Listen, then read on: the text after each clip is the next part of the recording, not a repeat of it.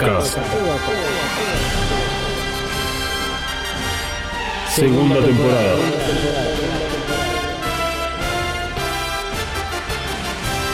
The Reveal Series.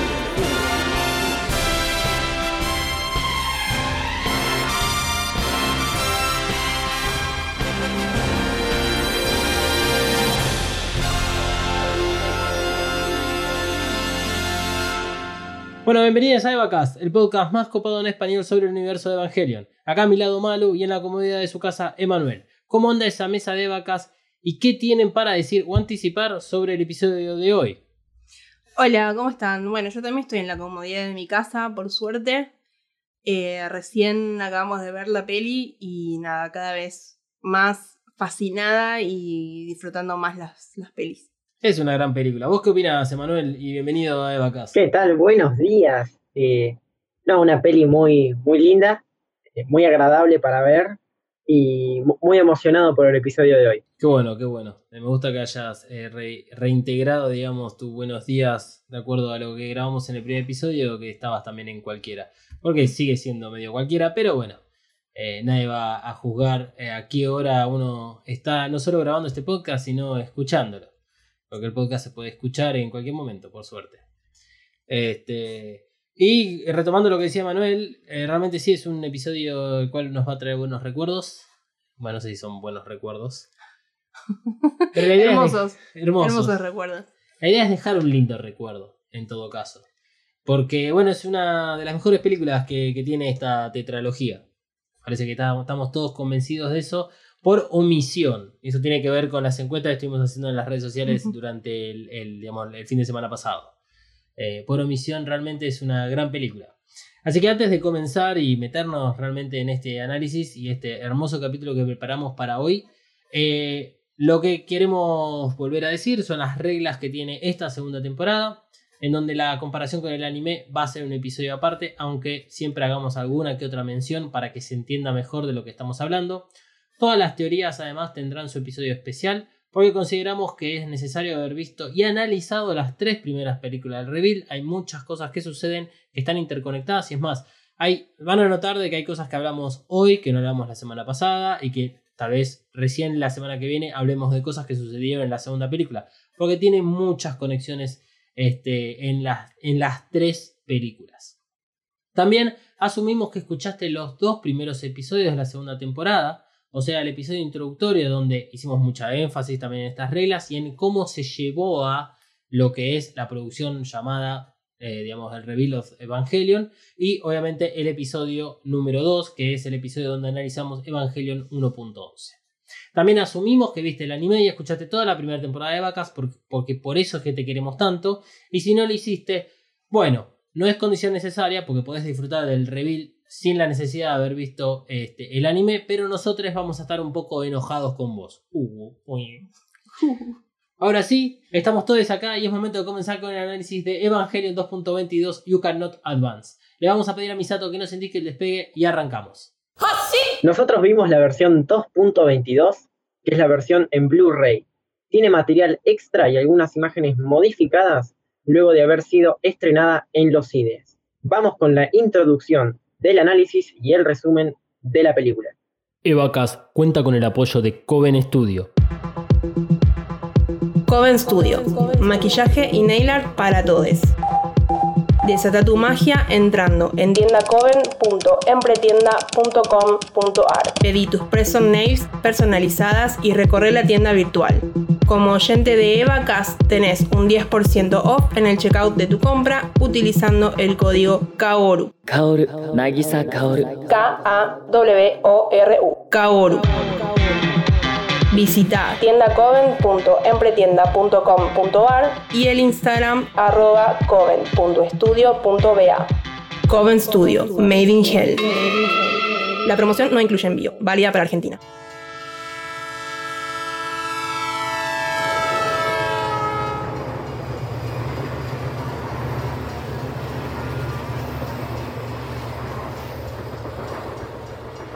El tren partió de la estación minutos antes que un nuevo estado de emergencia sea declarado vía los altoparlantes. El único pasajero a bordo parece no haber escuchado la voz femenina que continúa con su discurso, mientras se produce un cambio de iluminación dentro del vagón. A partir de este momento, todo es rojo sangre. El tren continúa rodando hacia su nuevo destino. Se dirige al refugio más cercano porque la ciudad fortaleza Tokio 3 está siendo invadida una vez más por un ángel. Shinji se deja llevar por la situación. Primero, porque nada puede hacer para cambiar el nuevo rumbo del tren. Y segundo, porque ya más no puede hacer. Mientras tanto, y en silencio, Shinji trata de abstraerse de los recuerdos de la última batalla que dejó en estado crítico a Asuka.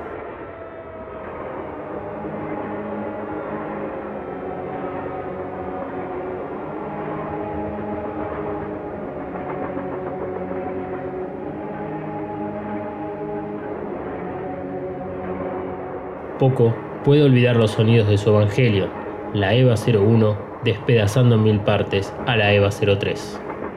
Nada pudo hacer Shinji una vez que el Dummy System e Ikari tomaron control de la situación. Así es como Tokio 3 se convirtió en el escenario de la crueldad con la que se ganó esa pelea.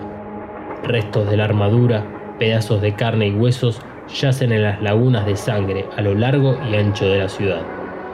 Shinji salió físicamente ileso de la batalla, pero su corazón todavía tiene un dolor agudo provocado por la traición de su padre, por el daño que él le causó a Asuka y porque una vez más decidió huir.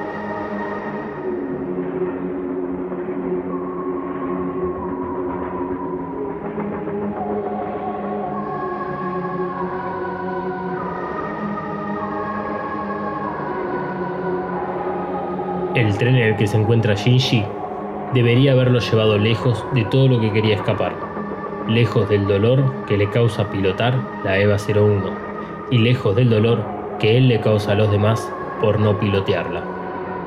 Sabe que ahora todo dependerá de Nerv y de Rey, la única piloto que queda sana y salva. Pero lo que no sabe es que todo es para él. Todo lo que pasó y pasará es para que él tome la decisión que cambiará el curso de la historia. Shinji se subirá por última vez a la EVA 01 porque él lo decidió así.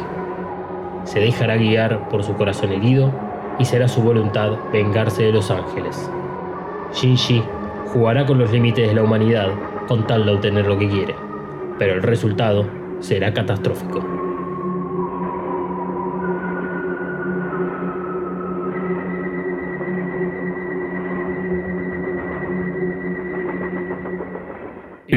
Segunda temporada de Reveal Series. Elegí este momento de la película para que sea la introducción al análisis porque es el punto de inflexión de esta historia. A partir de acá, la historia del anime se separa de la historia presentada en las nuevas películas, y porque es uno de los momentos claves en Shinji. Era necesario, en el arco narrativo de Shinji, que él tenga la voluntad de subirse al Evangelion, independientemente de lo que digan los demás.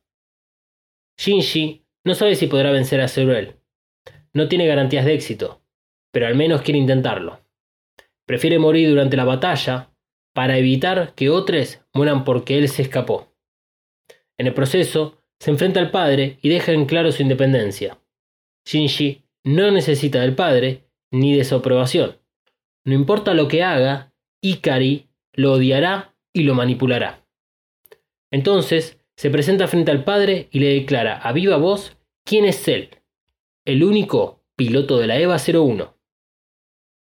Así, al igual que Rei y Asuka, Shinji acepta su condición de piloto y encuentra la motivación para hacerlo. Cree que realmente puede hacer el bien, su forma de bien, y no la del padre. Por eso, prefiere sacrificarse con tal de que Ikari no vuelva a usar el Dummy System. La intención es buena y la falta de experiencia es lo que determinará los acontecimientos de acá en adelante. Segunda temporada de Reveal Series. Ahora sí, vamos con el resumen faltante, pero a 2X. Se levanta el telón y comienza la película. Engañados, creemos que ahora sí tendremos una nueva historia, porque dentro de esta oficina de NERV vemos a la piloto Marie, al tercer ángel que intenta escapar de su cautiverio y como si fuera poco, un nuevo evangelio, la EVA 05. Sin embargo, luego de la destrucción del ángel, de la EVA 05 y de la base nórdica de NERV, Kashi disfruta de su pequeña victoria mirando todo desde la comodidad de su avión. Kashi una vez más robó algo de valor, la llave para la instrumentalización humana, y se lo hará llegar a su otro jefe, a Ikari. Entonces, el plot del anime se hace más nítido y comenzamos a recorrerlo como hicimos durante la primera película, aunque con sutiles variaciones. Ikari y Shinji se tomaron el día para visitar la tumba de Yugi, madre de Shinji. Durante el regreso a Tokio 3, Shinji y Misato son testigos del despliegue armamentístico y de las habilidades de la EVA 02 y su piloto, Asuka. El séptimo ángel es destruido en pocos segundos y Asuka se presenta en sociedad con el ego muy alto. Buscando un equilibrio, Misato decide que Asuka viva con ella, Shinji y Pen Pen, con la excusa de que ambos pilotes necesitan pulir sus habilidades sociales. Cierto es, porque Asuka cree que es superior a todos los demás. Entonces, Yahakiel, el octavo ángel, aparece fuera de los confines de este mundo y se prepara para caer en picada sobre Tokio 3. Una nueva victoria se suma a la carpeta de logros de Misato, porque no solo vence al ángel, sino que logra enseñarle a Asuka una valiosa lección, el beneficio del trabajo en equipo. Y como bonus, Shinji es felicitado por el padre. No todo es color de rosa porque las tres Evas resultan heridas, pero eso no importa, es hora de celebrar que los jefes no están. Ikari y Fuyusuki se fueron de viaje a orbitar la base lunar, donde tienen un vistazo de los planes Cele, y de Kaoru, que anda suelto por la luna. Entonces, Ikari le avisa a su mano derecha que deben apurar sus planes, y así lo hacen. Instalan el Dummy System dentro de la EVA 01, sabotean la activación de la EVA 03 para destruirla y manipulan a Shinji para forzar el despertar de la EVA 01. Como consecuencia de este macabro plan, Asuka resulta gravemente herida. Shinji renuncia a NER, pero regresa. Aipia toma el control de la EVA 02 y designa a Mari como la piloto, que mucho no hace frente al poder destructivo de Ceruel, el décimo ángel. Sin Asuka y Shinji, Rey sale en defensa de la humanidad con una EVA 00 dañada. Su sacrificio es bien aceptado por Ceruel, que se la come y modifica su ADN para poder penetrar en Central Dogma sin provocar la autodestrucción de la bóveda. Entonces, Shinji finalmente acepta su destino. Sube a la EVA 01, aleja a Ceruel de los civiles de NER y se queda sin energía. Caliente como una pava, Shinji se enoja tanto que activa la EVA 01 sin la necesidad de alimentación externa. Shinji alcanza increíbles niveles de sincronización mientras le da una paliza a Ceruel que se ve incapaz de penetrar el AT Field desplegado por la EVA 01. Y entonces, la historia cambia. Shinji rescata el núcleo de la EVA 00 y por consiguiente a Rei de adentro del núcleo de Ceruel. En el proceso, Shinji y Rei se fusionan, ocasionando el despertar del modo diosa de la EVA 01. El piso se abre debajo de esta bestia, Risco vaticina el tercer impacto y la pantalla se pone en negro. ¿Final? No, claro que no. Kaworu hace su entrada triunfal a bordo del Mark 06 luego de haber atravesado el doble núcleo de la EVA 01 con su lanza. A este evento se lo conocerá de acá en adelante como el casi tercer impacto. Este es el resumen de la película, así que vayamos por los mejores momentos y las cosas que valen la pena analizar. ¿Todavía no te suscribiste a Evacast? Ay, bueno, no es para tanto. Primero lo primero, redes sociales. Te tiro la primera. ¿Listo? En Twitter. Arroba evacas-pod. Atención que ahí va la otra, ¿eh? En Instagram. Arroba evacas-pod. Listo. Ahora solo te queda buscar Evacas en tu aplicación de podcast favorita y darle al botón de suscripción. Con este pequeño gesto nos ayudas un montón para seguir ofreciendo podcast de calidad. Bueno, estas son las partes de la película que hemos elegido para hablar con detalle o porque nos parecieron adecuadas para destacarlas. Vamos a mantener el mismo orden que en la primera este, película, o sea, que en el episodio anterior, donde tenemos el título, el álbum de figuritas, el repaso de personajes, la amenaza fantasma, los impactos, Eva extras y todo lo que necesitamos saber para la próxima película. Así que si les parece, Malu va a dar inicio a El título, que es You Cannot Advance, not entre paréntesis está. Y es un mensaje muy duro desde el vamos. Durante toda la película tenemos estos límites presentes en los personajes y en sus acciones. Asuka llega literalmente desde lo más alto para terminar internada en lo más profundo de Nerd. Durante su arco, ella logró aceptar la rivalidad con Shinji y con Rei. También entendió la razón por la que pilotea la Eva. Minutos después de esa escena ocurre el desastre. Shinji, Logra superar varias barreras y durante el camino cumple el objetivo de que su padre se fije en él, hasta logra que lo felicite, su montón. Pero después todo se vuelve un tobogán y la caída para Shinji terminará siendo muy dura. Después tenemos a Rei.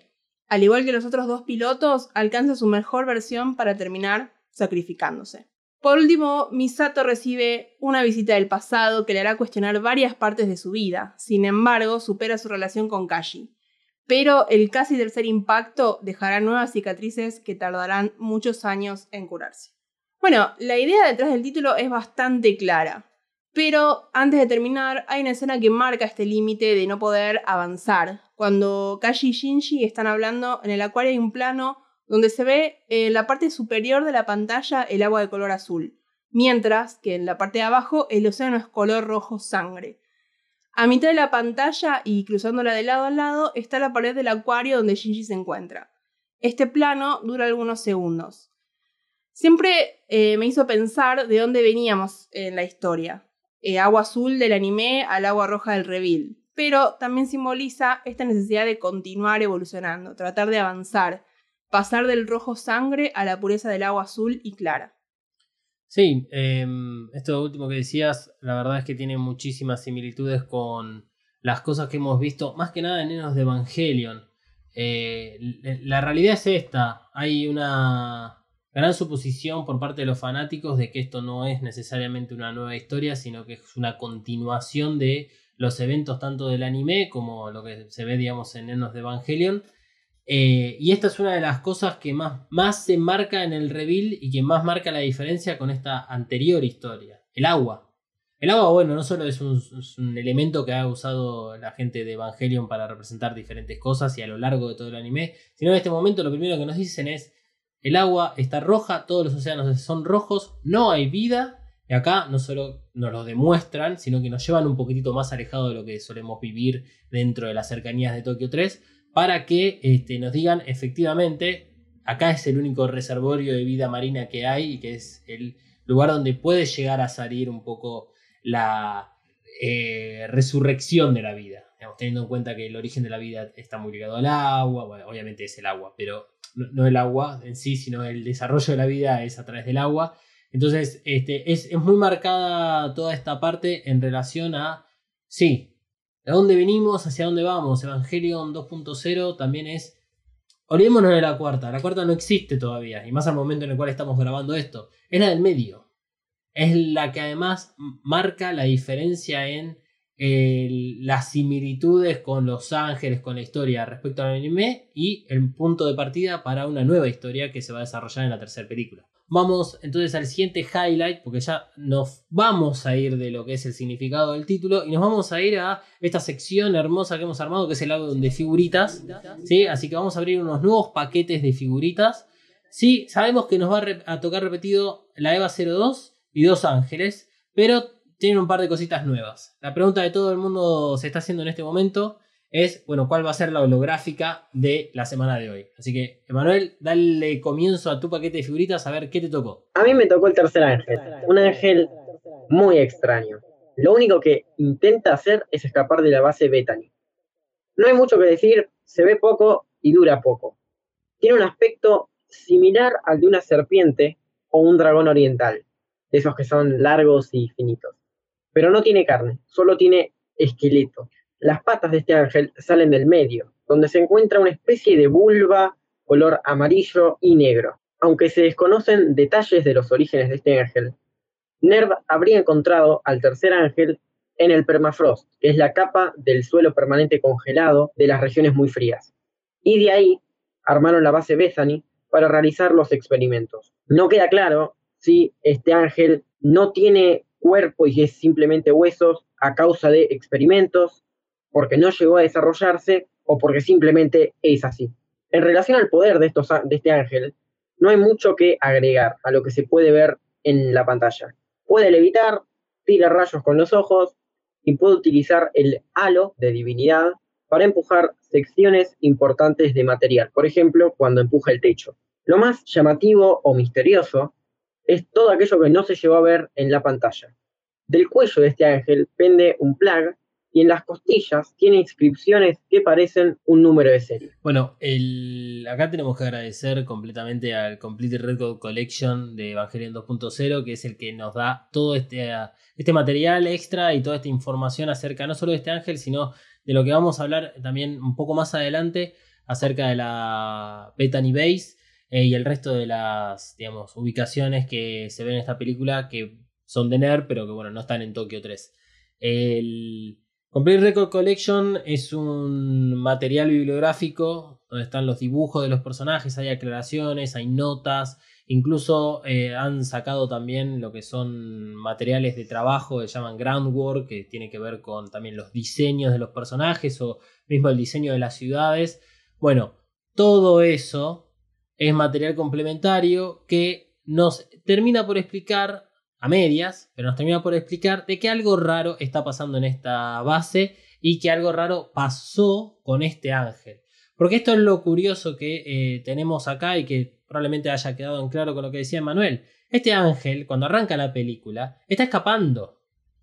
No, no, no está atacando, que es en la actitud que toma el resto de los ángeles que, que, vimos hasta el momento y que vamos a ver en la película. Este ángel está escapando, algo está pasando, y el hecho de que haya un plug ahí colgando en medio de sus costillas, que las costillas estén con número de serie. Bueno, si tienen muchas dudas, le vamos a estar poniendo fotos en nuestras redes sociales cuando salga este episodio para que puedan ver el, con detalle, porque en algunos casos es necesario manipular un poco la imagen que se ve en pantalla para darle un poco más brillo. No te digo ya aplicarle filtros de colores para ver otra serie de cosas, que bueno, Emanuel ya lo hizo eso con otra escena. No, me parece eh, un problema que tengo en general con toda la película es que pasan estas cosas que tienen tanto detalle y tantas cosas que te cuesta mucho enfocar qué es realmente lo que te está mostrando. Muchas veces que incluso es necesario parar para observar bien la imagen, porque hay veces que no entendés qué es lo que te están mostrando, no se entiende, pero para nada. Es que para eso estamos nosotros. Claro,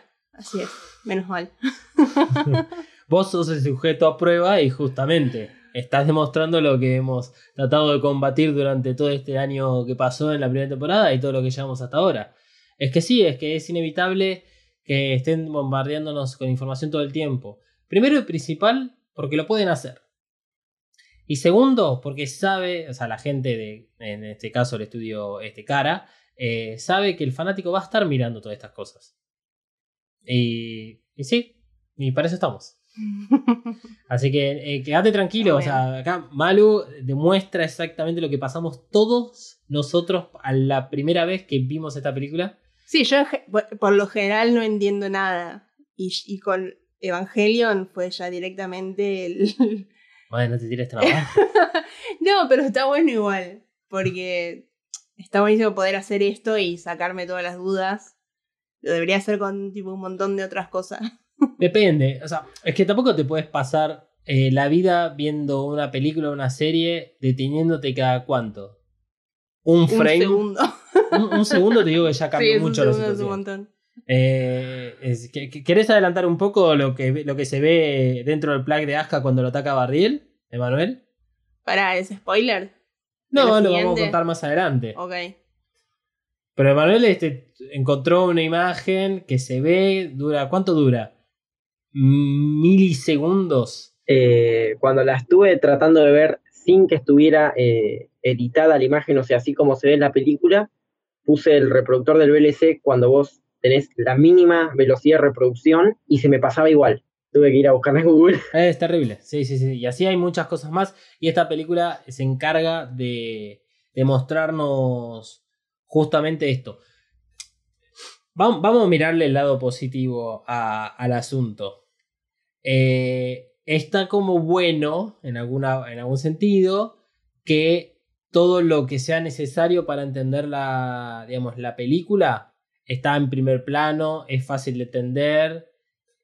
La mayoría de las cosas suceden en ese, digamos, plano. A ver, en los diálogos y en. Hagamos un experimento. imágenes. Ok. Busca la, la imagen esa y yo la escribo. Bueno, la vamos a describir, pero después. Ok. Después, después porque si no, acá estamos hablando del Ángel Sí, sí, 3 sí, y estamos no hablando después de, de, de Bardiel. Pero, eh, o sea, lo que quería decir es, la, lo que te muestran en pantalla, lo que sucede en los diálogos, es tal cual. Está bas- es bastante claro. Pero aprovechan para mandar ciertas cositas. Pero esas cositas sirven simplemente como para ampliar el lore de Evangelion, para fundamentar tal vez ciertas cosas que van sucediendo, pero que no, no son necesarias para entender la historia. Yo creo que el, el ejemplo acá lo podemos ver con la EVA 05, que es la figurita que me tocó a mí. Porque esta unidad provisional fue construida por IPEA. ¿Ves lo que te digo? Vos me decís, pero IPEA de dónde salió? Bueno, este, ya vamos a llegar a eso.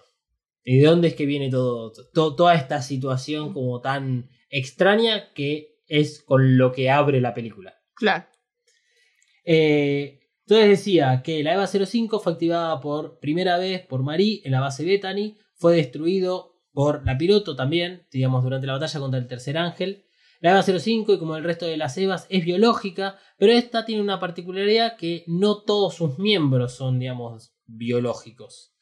En los diseños publicados oficialmente se ve la diferencia de colores de la armadura que identifica la parte biológica y las partes artificiales. ¿Ves? Estas cosas solamente se ven en los Complete Record Collection, no se ven en pantalla porque estamos, eh, digamos, supeditados a la iluminación que tiene la escena, a la acción que tiene toda el- la batalla entre la EVA 05 y el tercer ángel.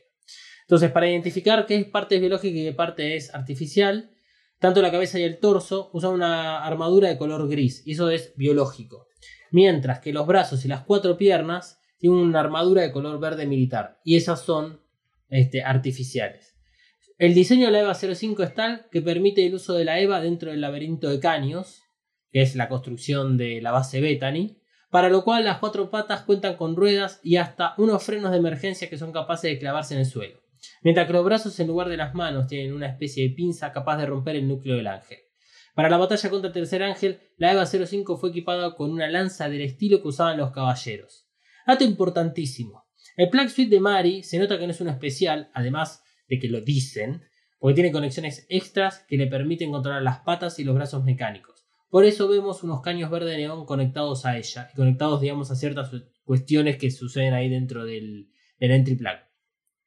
La EVA 05 además cuenta con un sistema de propulsión, al menos para hacer trayectos cortos, y también cuenta con un sistema de eyección del plug similar al de los aviones jet, razón por la cual Maris continúa viva. A pesar de todos estos nuevos gadgets, la EVA 05 usa corriente eléctrica para ser operada, solo que no usa el cable umbilical clásico, sino que usa el sistema que es parecido al de los trenes o subtes eléctricos, que es por catenaria. O sea, de cada hombro de la EVA 05 salen unas antenas que hacen contacto con el techo, que es por donde está la electricidad.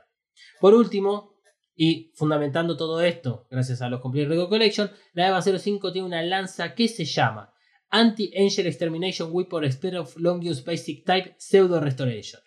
Nada. Solo eso. Podemos repetir Anti-Angel Extermination Weapon Spear of Longinus Basic Type. Sí, y entre paréntesis además Pseudo, Pseudo Restoration. Ya vamos a llegar al tema lanzas, creo que aparecen un par, unas cuantas, cuantos pares aparecen, digamos, este, en esta película. Ya vamos a llegar, si no lo hablamos, digamos, hoy en este episodio, es porque no vale la pena hablar de las lanzas ahora, ya que van a tener un mayor protagonismo la semana que viene. Yes. Bueno, vamos a pasar al séptimo ángel. Ángel que no le importa a nadie. Llega a Tokio 3 con un único destino: morir en manos de Asuka y la EVA 02. Este ángel camina sobre el agua al usar el AT Field para congelarla. Haciendo los como unos copitos muy hermosos. Poquito de nieve. Además, posee un núcleo falso, mientras que el verdadero se ubica dentro de la esfera negra que está entre las piernas. Su diseño es como el de un reloj, donde la cara actúa de manecillas, muchas figuras geométricas y dimensiones exageradas. ¿Quién te conoce, séptimo ángel? Realmente, ¿quién te conoce? Eh, yo lo que diría es que esta es la figurita repetida. O sea, no la figurita que ya nos tocó por ser una que ya vimos, sino porque es la clásica figurita que aparece en todos los paquetes. Es Claro. un ángel de mierda este. Sí, lo único lindo es eso, le- lo de la agüita. Sí, es bastante peculiar, pero bueno, es el propósito que, que tenía, perder Claro. Y eh, ya que estamos, también hablamos del EVA 02, de la EVA 02, que no tiene realmente nada nuevo esta versión de la EVA roja cuando la comparamos con la del anime. La diferencia es que ahora vemos todas esas cosas que Asuka con orgullo suele decir sobre eh, su unidad. Independientemente de la forma espectacular en la que se presenta, la EVA 02 tiene colocado el equipamiento tipo S. O sea, el propulsor o jetpack que usa para eh, cuando amortigua la caída, que hace como una vuelta Sí, y después se va. Está muy bueno eso. Eh, además, en este momento la vemos usando una nueva arma, una super ballesta electromagnética. Originalmente, la ballesta iba a usar el AT Field de la EVA como forma de propulsión de los proyectiles. Sin embargo, en postproducción se cambió a eh, una propulsión electromagnética. Hablando de armas, durante la batalla contra Ceruel vemos en acción una vez más los proyectiles que dispara desde los hombros y por último el arma más secreta, el modo bestia. La EVA 02 abre la boca y pela una dentadura reptiliana como la de Venom de Spider-Man. El modo bestia no es el modo Berserk, sino que es eh, más como un modo oculto, pero ambas formas modifican a la EVA para que se comporte de forma completamente salvaje. Em, me gusta muchísimo cómo, cómo es el, el. La presentación, no la, claro. Me gusta muchísimo cómo es la presentación en sociedad de la EVA 02, porque también de Aska. eh, la intro, o sea, el, la intro de, de esta temporada de Vacas es con ese tema musical. eh, es muy arriba, es muy genial, es impresionante y es un gran evangelio en la EVA 02. Lástima, bueno, por todo lo que pasa, nuevamente similitudes a los de Evangelio. Este, creo que, que es, este, es, un gran, es una gran película de Aska, es una gran película para ella, para su Eva, para todo. Es una gran película. Sí, coincido completamente. Eh, lo que le sigue, ya tu- tu- tuvimos un, un evangelio, ahora toca un, un ángel, que es eh, Yajaquiel. Es el octavo ángel, así es como es realmente representado, que regresa con un diseño espectacular. Es mucho más colorido, con más ojos, con esas neuronas que bailan al ritmo de la caída libre y a la sed de destrucción. Su poder radica en su tamaño y en caída libre usando la gravedad para intensificar el golpe final. El plan de Misato es agarrarlo con las manos de las Evas y destruir el núcleo expuesto. Esta es la parte interesante porque cuando la EVA 01 sostiene con sus manos y su 80 feel al ángel, una figura fantasmagórica emerge desde el centro y agarra las manos de la EVA. Mientras tanto, el núcleo se mueve para evitar su destrucción. Es un muy buen reboot para este colosal ángel.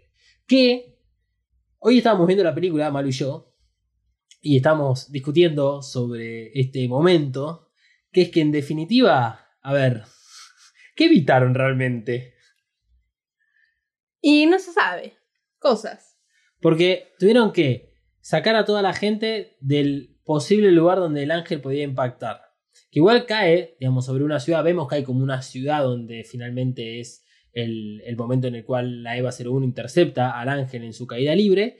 Pero una vez que se destruye, el ángel igual llena todo de sangre. Sí, sí, es un nivel de daño que. Sí, es realmente para qué. ¿Para qué nos gastamos en hacer esto? Hubiéramos dejado que todo siga su curso y bueno, ya fue. Claro, tanto daño hubiese hecho si Yajaquiel eh, impactaba en la Tierra. Porque aparte después tenés que limpiar. O sea, si no, si no hubieran hecho nada, después no tenés que hacer nada. Tenés que Ya limpiar. Hay un montonazo de cosas eh, que estaban en construcción. Eh, el- eh, cuando los- las, las Evas están esperando, digamos, el, el- el inicio, la partida, están ahí. Eh, pa- parece que van a correr una, una maratón o, o los 100 metros libres. Y atrás vemos de la EVA 01 que hay como un paredón enorme, como si fuese una represa, que la están construyendo. Cerca de la EVA 00 también están construyendo cosas. De la EVA 02 también. Todo el tiempo están construyendo cosas. Hay una obra pública que la reta estaría haciendo unas pajas increíbles en el momento. Pero incluso cuando corren las Evas, cada paso que dan rompen todo el terreno. Sí, sí, es impresionante. Es un montón. Es un montón, es un montón. Es un montón, es un montón como este, la siguiente figurita, que es una... ¿Cómo, cómo sería la- esta figurita, Emanuel? La que te tocó a vos. Si la tuvieras que, que re- representar realmente, ¿cómo sería? El Evangelio en unidad 4. Y sería una figurita medio mala que te toque. Porque te toca algo que ni siquiera lo ves. Ahí va. Peor que Cloquiel. No. Sí, es peor. Porque aunque sea Cloquiel, tiene algo interesante en la película. Acá ni ves de qué están hablando. Ok, pues si no saben qué está diciendo Manuel, Cloquiel es el nombre ficticio que se le dio al ángel que decía malo, al ángel número 7, eh, destruido por la Eva 02 y Asuka, porque bueno, tiene forma de reloj, Claro. eh, así que se le dio el nombre de Cloquiel. Se pasaron. Hermoso. Sobre esta unidad EVA, hay mucha especulación, especialmente sobre el origen. Porque no hay nada oficial.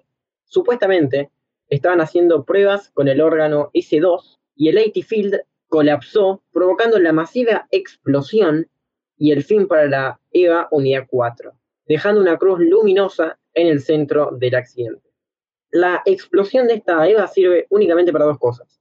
Para que Estados Unidos quiera sacarse encima la Unidad 3, además nos muestra la similitud que existe entre la explosión de esta unidad con el segundo impacto y el casi tercer impacto. Eh, la marca que deja es muy parecida. pero no exactamente la misma. Cuando esta unidad explota, deja círculos rojos y negros en vez de círculos color arcoíris. Algo interesante de esta unidad es que tendría la misma forma que la unidad 3. Esto eh, no, se, no está como oficializado porque no lo vemos en las películas. Saca específicamente el juego Eva Down, que es un juego para celulares, donde se la ve con la misma forma, con algún cambio de armas que no importa eh, decir, pero tiene colores de blancos, negro, rojo y un plateado parecido a como se la había conceptualizado para el anime.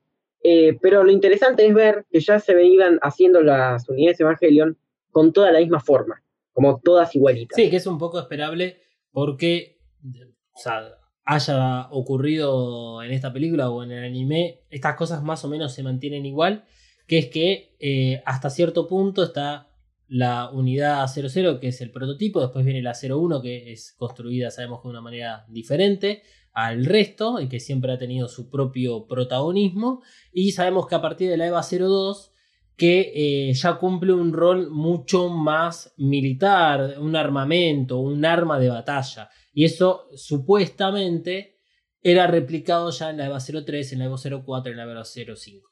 Independientemente de tal vez que la EVA 05 es distinta porque estaba en Bethany Base y que bueno, la EVA 04 y la EVA 03 son las dos de Estados Unidos con el mismo sistema de producción, etc. Este, y lo que marcaba Manuel sobre el juego, acá no pasa como Star Wars. Cuando Disney compró la franquicia de Star Wars, una de las cosas que más le preocuparon y que más énfasis le pusieron los primeros meses y años de trabajo fue decir, bueno, ¿qué es canon, qué no es canon? Y de las cosas que son canon, a ver cómo podemos construir una cronología y hacer encajar todo. Acá en Evangelion eso no está, porque es como que tienen diferentes franquicias. Es como la franquicia, no sé, supermercados día. Vos entras a la página y querés tener un local, lo podés tener. No es recomendable. Claro, es imposible de sostener, digamos. Es que sí, porque en los juegos tenés unidades. Es más, o sea, anticipándonos a lo que puede llegar a ser el final del juego de Play 2, y esto es un spoiler gigante, es diferente el final del juego de Play 2 que lo que sucede en los de Evangelion o lo que sucede en el episodio 25-26 del anime. Son diferentes finales, ganan otros. Entonces, es como que ellos decidieron tener una historia matriz, madre, y de ahí van sacando diferentes líneas que van generando diferentes historias con diferentes finales, hasta incluso diferentes desenlaces para ciertos personajes o nuevas unidades.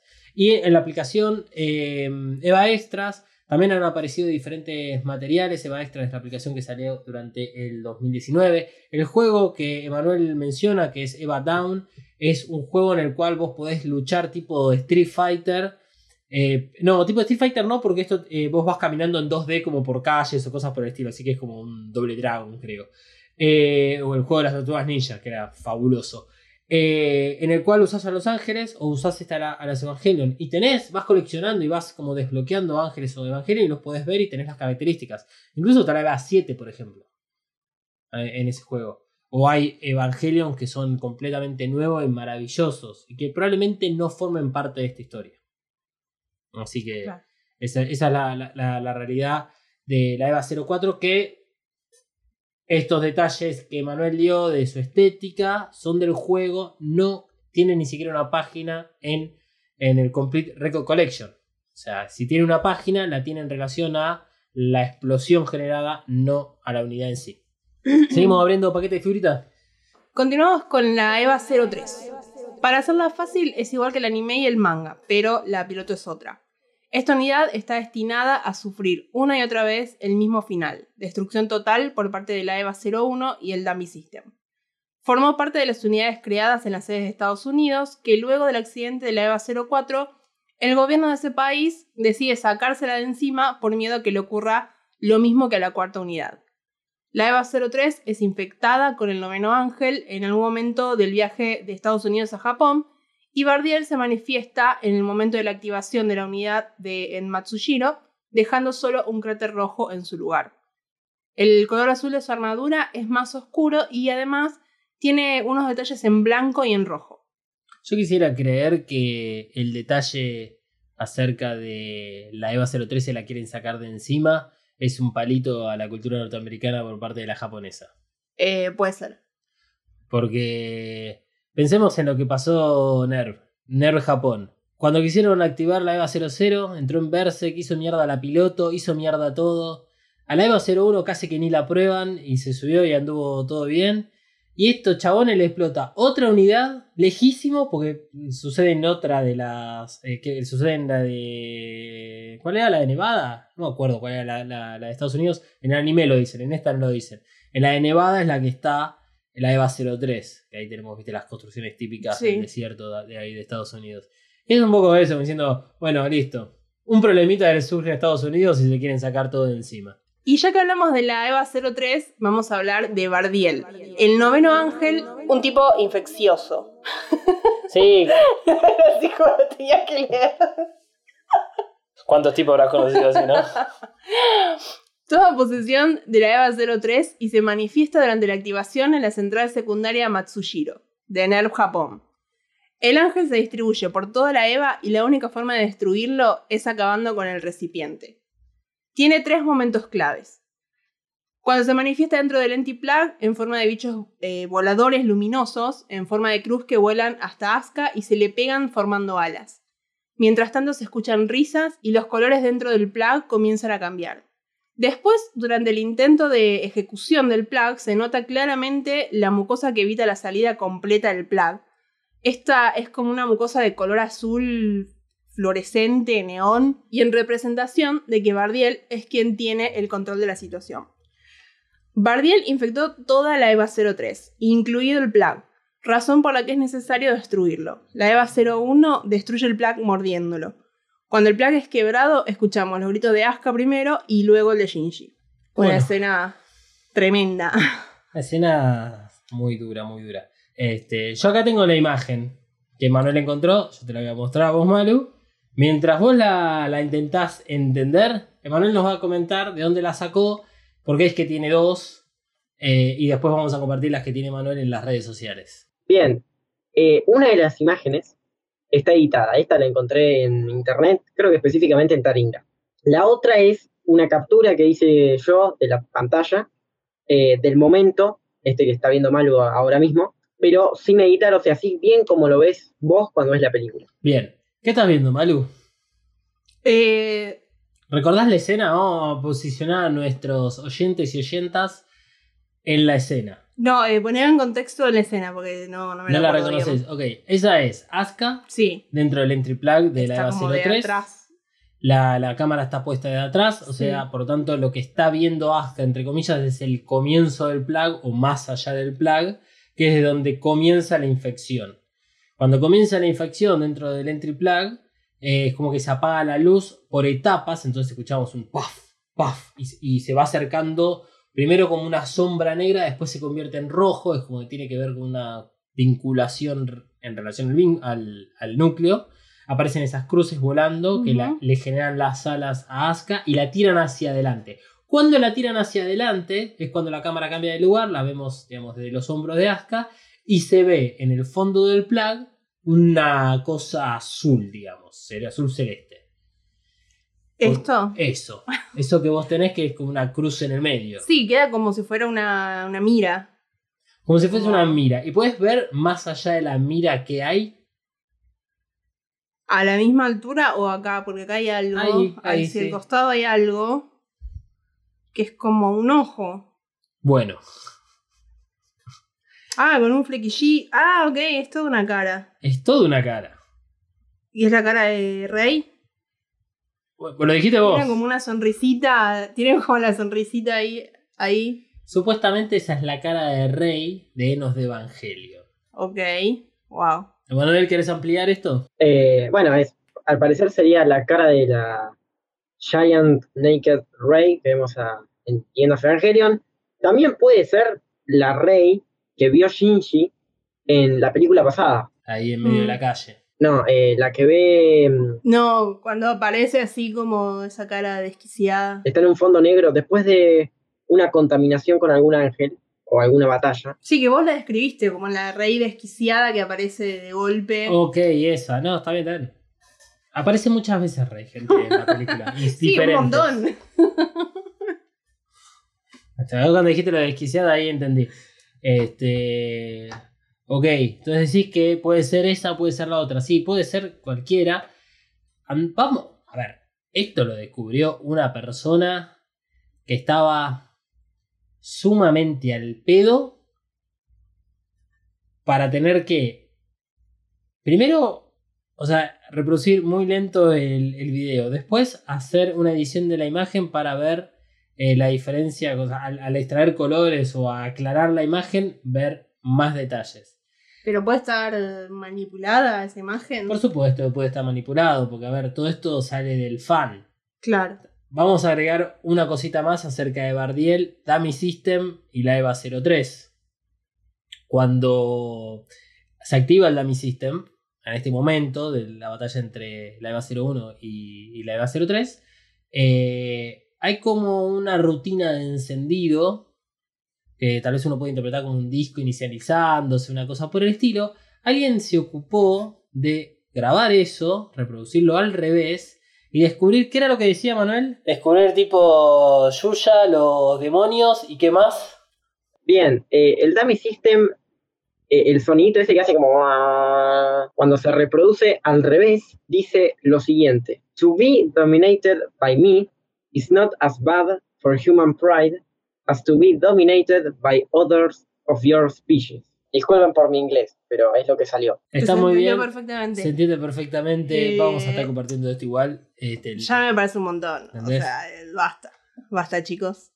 Bueno, esperar la tercera película, especialmente vos. Segundo, si se preguntan por qué es que hubo gente buscando este, imágenes ocultas este, a- a- por aclarar o incluso cambiar ciertos filtros de colores, ya vamos a llegar a la Eva Mark 06 dentro de poquito. Pero el que a mí me importa, y la figurita que me tocó a mí, anticipándome al resultado de qué eh, figurita es la holográfica o no, mi holográfica es Ceruel. Porque Ceruel se calza a la 10 y conduce, no decepciona. Acabo de tirar una analogía de futbolística por primera vez en mi segunda vida. Se presenta igual que Saquiel, al salir detrás de la misma montaña. No sé si notaron la diferencia de tamaño.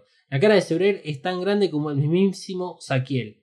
Y de sus ojos, además dispara un rayo más poderoso que el de Ramiel. Es una verdadera máquina de matar. Ceruel llega a Tokio 3 para destruirlo, ahora sí, absolutamente todo. Su AT-Field parece tener miles de capas que son las que la EVA 02 con su ataque va rompiendo y luego junto a la EVA 00 termina por penetrar. Además, Ceruel puede usar su AT-Field de forma ofensiva. Su torso fue modificado y ahora estas cintas metálicas lo cubren todo y son más poderosas cuando las usa para atacar. Así como su pequeño hermano Saquiel, el núcleo lo tiene sobresaliendo, pero usa unas costillas expuestas para protegerlo. Ahora sí estoy contento con el reboot de un ángel. Y quiero aclarar algo más en relación al Field, que lo voy a conectar con la ballesta de la EVA 02. Cuando vos mencionabas esto que quedó en postproducción, digamos modificado, el hecho de usar una ballesta electromagnética en vez de eh, usada a través del Field, está bien la decisión que tomaron, yo considero que la tomaron bien, porque a lo largo de esta película muy de a poco vamos a ir viendo este cambio en el uso del Field. Si nos hubiesen puesto que la ballesta usaba el Field como forma de propulsión de estos dardos que dispara, nos hubiésemos topado con algo muy difícil de procesar en el momento. Porque significaría que o la EVA 02 es la que puede usar el AT-Field de forma ofensiva o un objeto como la ballesta es la que puede generar. Y todo lo que sabemos acerca del AT-Field es que depende de un alma humana o depende de un alma. En el caso de los Lilim, los humanos. En el caso de los ángeles sabemos que de por sí ya lo generan. Entonces, este, lo que hace el Evangelion es amplificar esa como manifestación del alma humana para convertirla en el Field. Y si a eso le agregamos que lo usa en un objeto como un arma, muy complicado. Entonces, lo que vemos es que eh, muy a poco nos van mostrando estos diferentes usos del Field. Acá Ceruel lo usa como arma, lo tiene diferentes capas, es gigantesco. Y en la siguiente película vamos a ver que ahora sí, ya con el final de la EVA 01, que también lo usa como arma, veremos que es algo más común. Quiero decir que también es eh, mi figurita holográfica. Tipo, tiene todo el bordecito, es holográfico. Y adentro todos los colores.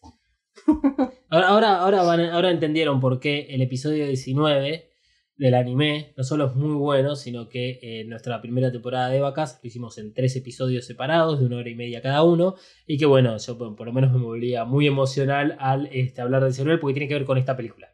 Y todo a partir de la, de la aparición de Ceruel hace que valga la pena.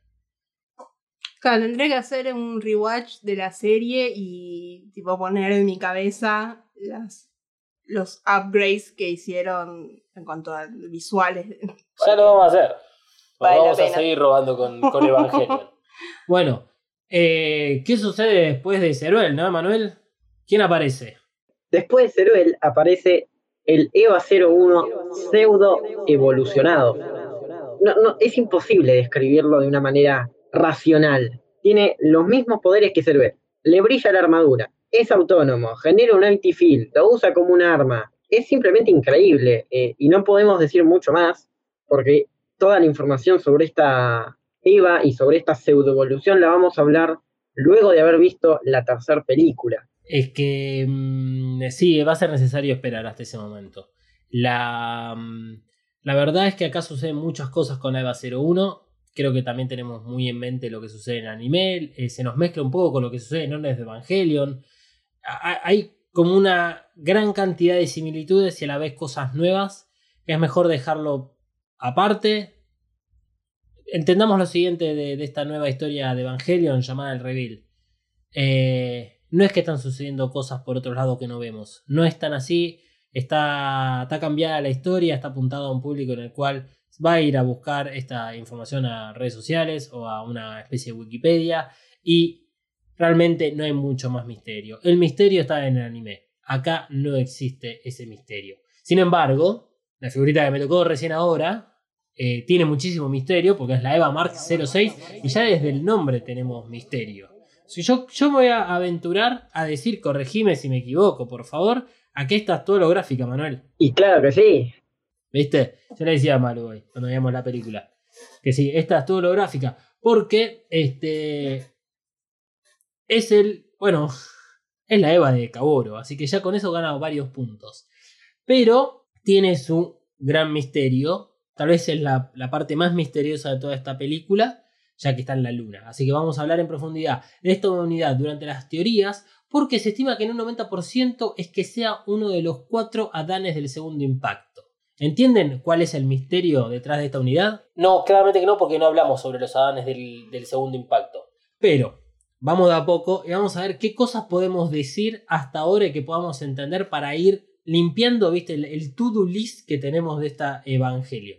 Cuando lo vimos en la luna, o sea, dentro de lo que vimos durante la primera película y la segunda película, vemos que tiene la máscara violeta con el símbolo de Cele. Recordamos que cuando Emanuel eh, habló de Lilith, la película anterior, o sea, el episodio anterior, hacía esta diferencia en que Lilith tenía una máscara distinta, no era la de Cele. Bueno, la máscara de Cele está puesta en este gigante blanco que se encuentra en la luna. Pero la, la máscara de la Eva Mark 06 tiene un par de ojos sin pupilas grandes a la altura de la frente. O sea, cuando...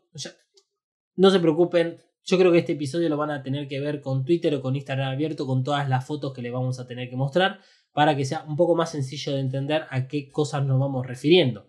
Porque a estos ojos se los identificó como los ojos llorosos. Por lo Complete Rego Collection, obviamente. Este, que la primera película tiene su libro Complete Record Collection de Evangelion 1.0 y es en esta película también donde tenemos el plano completo de la Eva Mark 06 donde podemos ver que está vestido blanco, por eso hablamos de un gigante blanco, pero está vestido a diferencia de Lilith. Vemos que hay inscripciones sobre esta tela junto a líneas y pliegues. Desde el cuello hasta la cintura vemos la costura de este material. Y además, la máscara violeta también está cosida a este vestido. Y, de acuerdo al Complete Record Collection de la película número 1, este material que lo recubre toda esta, tela blanca es de goma. ¿Por qué es importante esto? Porque claramente nos quieren decir lo que nos dice Ikari, que es una unidad construida de manera diferente a la que sabemos que hasta el momento se construyen estos evangelios. Así que parece que a la unidad la están protegiendo o le van poniendo diferentes capas antes de ponerle la armadura. Y este, ya que estamos en esta escena donde vemos el plano ampliado de, la EVA Mark 06, vemos que hay una excavación original alrededor. Por lo tanto, esta unidad fue encontrada eh, luego de una excavación o le armaron ahí una piletita para que esté cómoda. Ya veremos qué, qué sucede. Si es que nos cuentan qué sucedió en la luna. Ya en la segunda película, y que bueno, vamos al, momento en el cual Ikari y Fuyuski están orbitando la luna, a la Eva Mark 06 le ponen el casco y podemos ver ahora que sí hay un cambio de colores. Porque el cuerpo no es blanco, sino que ahora tiene un verde militar como si tuviera puestas esas camperas unículo que son como unas bolsas de consorcio. La máscara violeta de Cele está nuevamente cosida sobre el material anterior, o sea, sobre estas bolsas de consorcio que mencionaba recién. Y por encima de la máscara hay otra más, parecida a un antifaz. Y aquí hay todo un tema respecto a los antifaces o a las máscaras. ¿Y por qué es que la tiene puesta Lilith? ¿O por qué la tiene puesta este gigante que está ubicado en la luna? Y hay una mm, creencia que está relacionado, digamos, a no mirar a los ojos a Dios. Porque de acuerdo al Éxodo 33, no puedes mirar mi cara porque ninguno lo hizo y vivió. Como diciendo, a los dioses no se le puede ver a los ojos. Por lo tanto, Cele nos está diciendo de que este Evangelion es un dios o una diosa. Lo mismo nos ocurre con Lilith cuando está y, la, nos las muestran ahí crucificada en Terminal Dogma. La máscara, tiene puesta una máscara. Ahora, sobre la armadura, para ir a otro plano, digamos, de lo estético que tiene este diseño de, de este Evangelion, este, tiene una forma más similar a la EVA 01. Incluso tiene un cuerno, que en este caso sabemos que es un cuerno falso. Y es más distinguible este, porque termina como en dos puntas. El color de la armadura es un azul oscuro con destellos amarillos y con un visor rojo. Y esto sí es importante de destacar porque los colores que vemos en la luna no son reales. ¿Por qué? Porque para eso es que hay una hermosa temporada de Cosmos a disposición de en cualquiera de todas las plataformas que, que quieran eh, contratar de servicio de streaming. Que se lo vamos a recomendar para que lo vean y entiendan la física detrás de, de la luz. Porque la luna, al no tener una atmósfera, no tiene los mismos colores que tenemos acá en la Tierra. Entonces hubo gente que se dedicó a transformar las imágenes de la EVA Mark 06 en la luna con los filtros adecuados para representar los colores como los veríamos nosotros.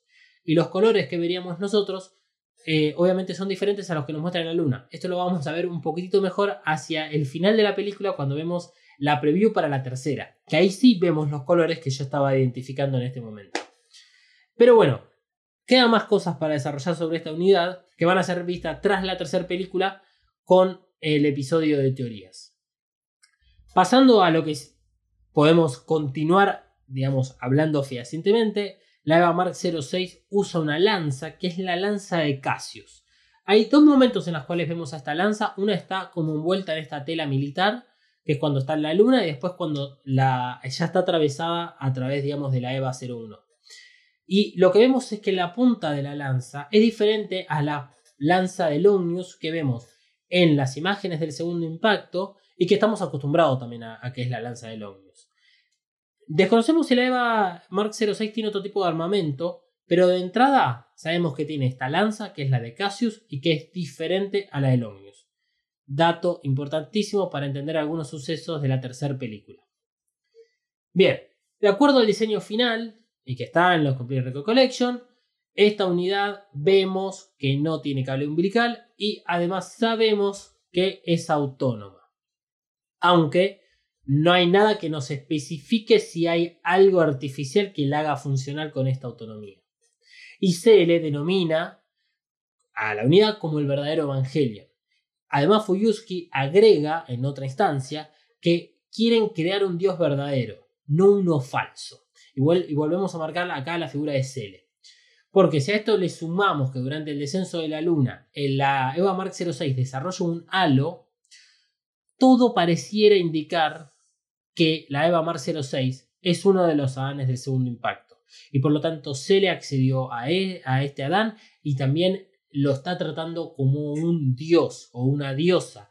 Y nos lo dicen casi de forma literal. Se le quiere darle camino a la EVA Mark 06 para utilizarlo en sus planes. Entonces terminamos de abrir los paquetes. Ya creo que anticipamos los resultados. La, nuestra holográfica Malu es Heruel. Y la holográfica de Manuel es este, la Eva Mark 06. Así que queremos saber cuál es la holográfica que les tocaron a ustedes y ojalá en breve tengamos un eh, álbum de figuritas de Evangelion. Así que vamos al, vamos al repaso de personajes, que es este nuevo highlights, donde, digamos, de los personajes que aparecieron en el episodio anterior, o sea, en la primera película, se nos agregan tres, de los cuales dos ya hemos conocido, Akashi y Asuka. Y si vos nunca viste al manga, Mari es el nuevo personaje. ¿Con cuál arrancamos? Vamos a arrancar con Asuka. Que bueno, reconocemos al instante que necesita ser el centro de atención y el reconocimiento por su buen trabajo. Y que si algo sale mal, lo más probable es que sea por culpa de otra persona y no de ella. No le gusta nada trabajar en equipo. Same, amiga. Sí. Cabe mencionar eh, un detalle que realmente no es importante, pero bueno, lo vamos a mencionar igual, que su nombre es diferente en esta película, ahora es Asuka Shikinami Langley. Y eh, bueno, aparece una música como de Sailor Moon, que después se transforma en un rock melódico, resarpado, con poses increíbles. Dispara, tira los cosos esos, ¿cómo se llama? El, La ballesta. la ballesta. Eh, descarta el arma y empieza a patear sobre el, campo IT. Y es todo magistral. Termina y dice como si nada, listo, todo listo, todo resuelto. Como si nada. Después la vemos eh, sobre el EVA 02, victoriosa, mientras los demás la admiran. Y esa es su presentación, podríamos decir, triunfal. La vemos siendo Asuka por un largo rato. Al principio quiere ser el centro de atención, es prepotente y bueno, y todo lo que ya conocemos de Asuka. Tiene celos de la relación entre Rei y Shinji y de a poco vamos viendo que intenta ser más sociable, empieza a ablandarse y empieza a darse cuenta que hacer cosas por los demás no es tan malo como parece. Pero bueno, luego de la batalla con el noveno ángel, Asuka es poseída y no la vemos más, básicamente. Shinji toma la posta y bueno, parece que queda muy lastimada, el entry plug destruido, incluso llegamos a creer que muere. Pero luego la vemos en una especie de cápsula y Risco dice que eliminaron toda la contaminación, pero que puede ser que el ángel se haya infiltrado en su mente. Debe quedarse en cuarentena y Misato pregunta si la van a neutralizar, pero Risco le dice que no cree porque es un espécimen demasiado importante. Después de esto, no sabemos nada más de Asuka. Es cierto, después de esta escena que acabas de describir, eh, Asuka no la vemos más, por lo, por lo menos son 30 minutos de película donde ella ni figura. Y es curioso porque Asuka es la único piloto que uno asocia casi a la par y como si fuesen la misma figura con su Evangelion. Ah, Algo que, algo que me pasa es decir, che, pero si Asuka sí estuvo, si estuvo la EVA 02 en el campo de batalla. Y con Shinji y con Rey no me pasa eso. O sea, si bien son los pilotos de la EVA 01 o la EVA 00 respectivamente, eh, no, ellos no tienen el vínculo que tiene Asuka con su Evangelio. Y es inevitable hablar de este personaje sin mencionar a su Evangelio. Es increíble. Sí, sí, va, están muy, muy relacionados. Pero, pero bueno, Asuka, ¿qué te pareció Asuka a vos, Emanuel? Es un personaje conocido, con algunas cosas nuevas. Creo que ha, ha- ha quitado un poco aquellas cosas que eran detestables del anime, ¿Cuáles? em, específicamente en los últimos episodios, antes de que, bueno, apareciera Arael, Asuka estaba insoportable, me acuerdo que lo hablábamos, no dejaba vivir a la gente. Típico de Asuka. es muy intensa. Eh, pasa, bueno, ahí está la diferencia entre el anime y el- esta película. No vamos a ahondar en, en la diferencia, sino que eh, Asuka en esta película tiene uno de los mejores roles, de las mejores historias, de los mejores arcos. Arranca en lo más alto, termina en lo más profundo de Nerv, pero evoluciona en su personaje y es uno de los personajes más gustosos de ver que tiene esta película. Este, pero bueno, cuando queremos hablar un poquitito más, es como inevitable tocarse esta cuestión en el anime, como el caso de la muñeca. Sí, también vemos que tiene una muñeca, pero en este caso es como que se lleva un poco mejor. La, la usa incluso para contarle cómo se siente. Es como Eh. el único elemento terapéutico que hay en todo Sí. Este, Sí. este, incluso eh, tenemos escenas repetidas a la del anime con diferentes significados. Asuka va a la cama de Shinji hablan de otra forma. Asuka le, le- le marca el hecho de que, bueno, eh, estoy mal porque no hubiese podido ganarle al noveno ángel, a Yajaquiel, eh, yo sola, pero eh, a mi forma vengo a armar una tregua entre vos y yo. Vengo a este, permitirte que me digas por el nombre, aunque igual yo te voy a decir Bakashinji. Sí, igual lo trató para el orto, pobrecito. A Rey la trata también igual, despectivamente, diciéndole que es la mascota, La que mascotita. bueno, igual se, se- se comporta como mascotita. Este, y, y bueno, va, va, va trascendiendo incluso en toda esa relación que tiene con Shinji, que tiene con Rey, que tiene en el colegio. Que acá es donde se planta ese falso trío amoroso que nunca existió y que bueno, creo que hay mucha gente que se ha agarrado de, de esta parte de la historia como para decir de que, no sé, o darle más protagonismo a Shinji o incluso minimizar el, lo que es el personaje de Asuka. A Asuka le están pasando cosas, punto. Y ella las está tratando de, de- de discernir dentro de su cabeza y lo termina por desenredar con esa charla que tiene con Misato. Hasta incluso hoy viendo esta película, sabiendo cosas que suceden en la siguiente, en la tercera, la relación de Misato y de Asuka es muy buena. Hasta incluso en algún punto es mucho más sana que la de Shinji con Misato. Se permiten sus espacios. Asuka eh, le dice a Misato, le grita como, bueno, andá y comprate vos tu crema. Y la manda medio a cagar. Sabe Misato de que Asuka es un poco más madura que Shinji, que no requiere de tanta atención, es mucho más independiente. Podemos asumir muchas cosas que sucedieron en el anime que corresponden a esta Asuka. Eh, el hecho de que se crió en Alemania, que bueno, los padres obviamente no existen, como casi todos los pilotos que tiene Evangelion. Muchas cosas que han hecho que Asuka sea una persona independiente y sea mucho más segura de sí misma que lo que Shinji. Pero me parece que es el highlight de esta película. Esta película es. No, no arranca con la llegada de Asuka, pero casi. Sí, casi. Decir que, bueno, termina eh, su, su papel eh, un- bastante más, más antes que lo que termina la película. Pero Asuka, ahí unos cinco puntitos, se va, se va, sí, sí. Y bueno, otro personaje que, que llegaba junto con Asuka en el anime y que ahora, bueno, parece estar más o menos relacionados, poco relacionados, en realidad, eh, pido disculpas, mm, es Kashi. Si en el anime teníamos que Kashi estaba muy relacionado con Asuka, acá Kashi lo vamos a tener eh, en un personaje muy alejado de las mujeres. Pero bueno, el Indiana Jones japonés, que me gusta llamarlo de esa manera a mí, regresa a Tokio 3 con un regalo bajo el brazo, o mejor dicho, un regalo esposado en la mano derecha, porque Kashi retoma su arco de personaje de espía. Se desconoce a cuántas organizaciones pertenece o colabora, sigue de igual de pajero y Raúl como siempre, como vemos en la escena cuando saluda a Risco o cada vez que se le acerca a Misato.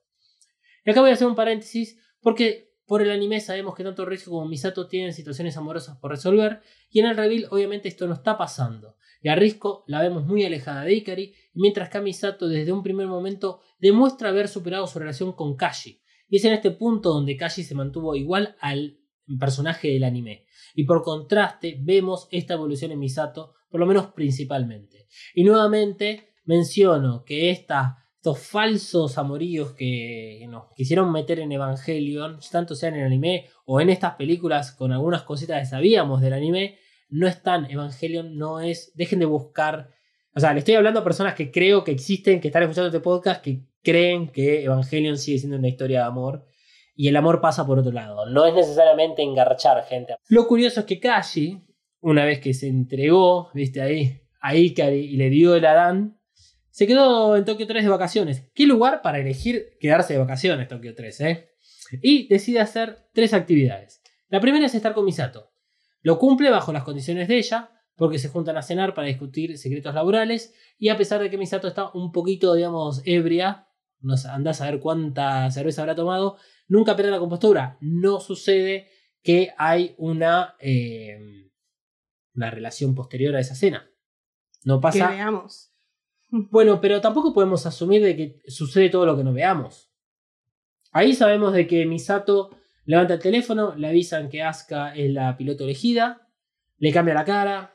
En ningún momento Misato se muestra cercana a Kashi. No tiene por qué pasar. No tiene por qué pasar. La segunda actividad que hace Kashi es ir al acuario. Kashi lleva a todos los menores de edad y a Pen Pen a una super excursión al único reservorio de vida que queda en este nuevo mundo. O sea, de vida marina en este caso, porque por ahora es la única vida que, que realmente aparece, además de las cigarras, que exista. ¿Cuál ¿Qué es lo importante de toda esta escena? Shinji y Kashi tienen una conversación que luego deriva en el, en el recuerdo del segundo impacto. Kashi, como siempre, parece saber mucho más que todos en lo que respecta a Ner y a Cele. Y por eso le dice a Shinji que quería que conocieran cómo era el mundo antes del segundo impacto. Un mundo que en cada rincón tenía vida.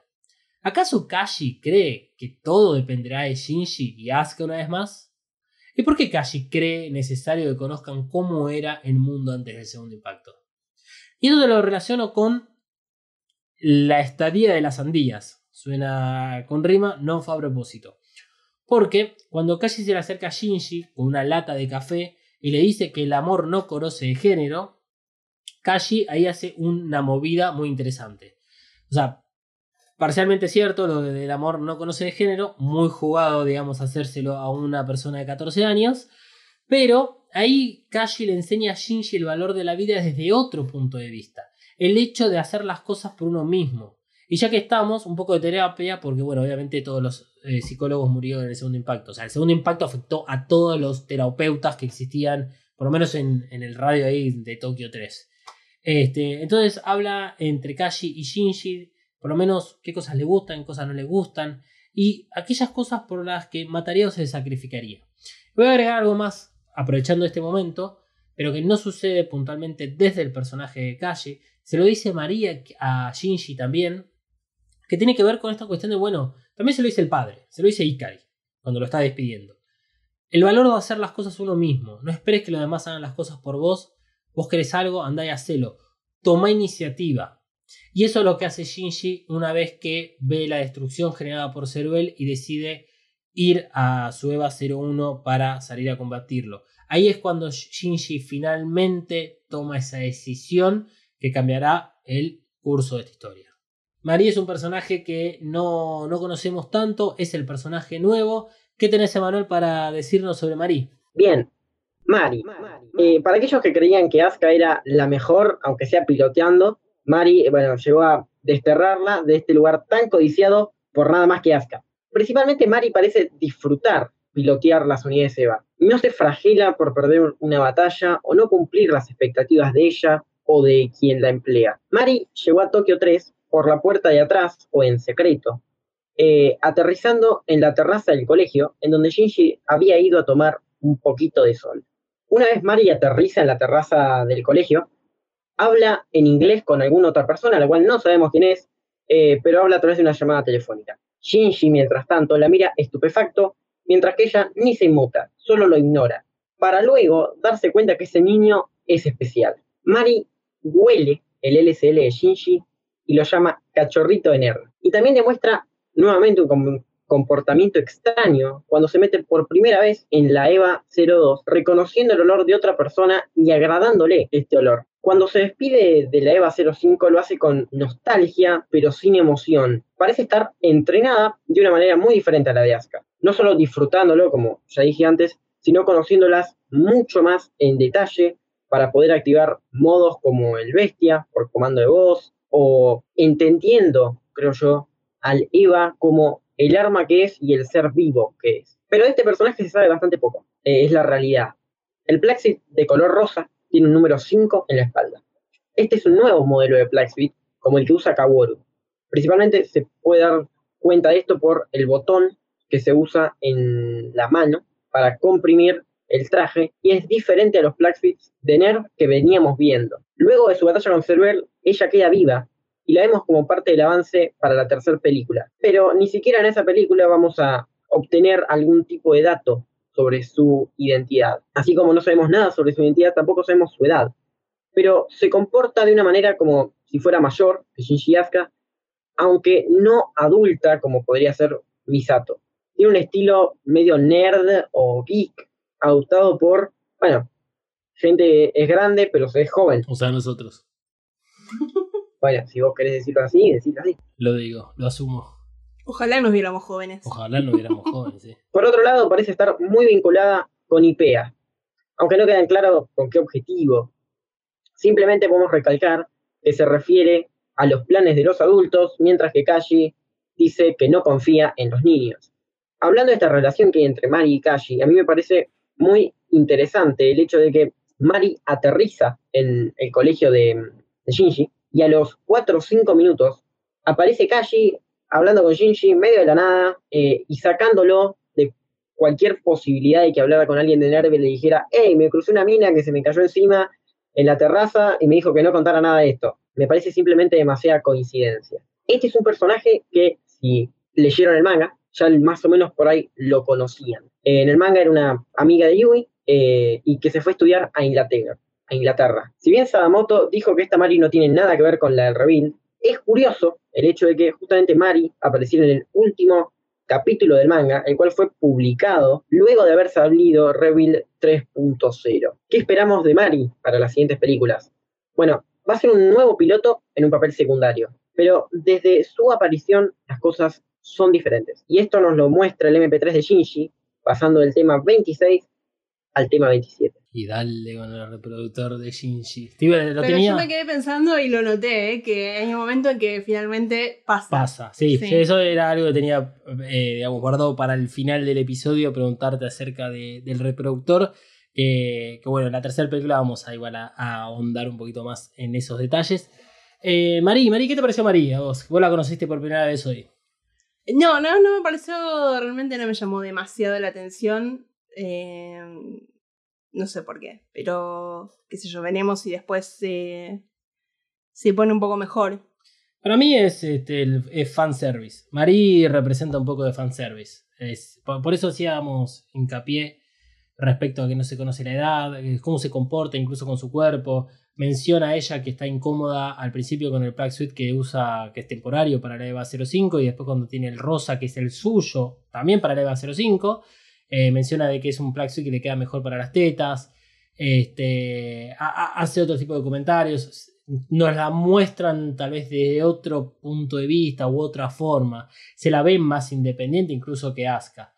Pero bueno, como decía Manuel, o sea, eh, viene como un poco a discutirle ese espacio, a disputarle, no a discutirle, a disputarle ese espacio a Asuka que nadie está compitiendo. Ella disfruta realmente de, sí, de pilotear los Evangelion, se ve que no tiene ningún inconveniente, o que por lo menos si tuvo algún inconveniente respecto a pilotar Evangelion, ya lo superó. Porque cuando le. Cuando habla con Shinji, a través de, bueno, ya la Eva 02 hecha pelota, le dice, ah, vos todavía estás pensando en si está bien o está mal pilotar, boludo, dejate de joder, andate. O sea, Marí directamente le dice, bueno, ¿por qué no te vas? Este es el peor lugar para estar. Claro. Y, y respecto a Sadamoto, eh, quería agregar que eh, el, recuerden, o sea, el, manga es como su propio universo. Suceden cosas que no suceden en el anime y que no suceden en esta película. Y la integración del personaje de María es tal cual lo que Manuel dice. O sea, ese tomo del manga sale después de que salió 3.0. O sea, María ya existía en la continuidad del reveal y Sadamoto decidió meterla ahí porque sí. Pero eh, no está mal. No está mal. De acuerdo a cosas que vamos a ver y a cosas que suceden, pensar en que tal vez, bueno, están un poquito relacionadas. Esta Mari del manga con esta Mari que vemos ahora en el reveal of Evangelion.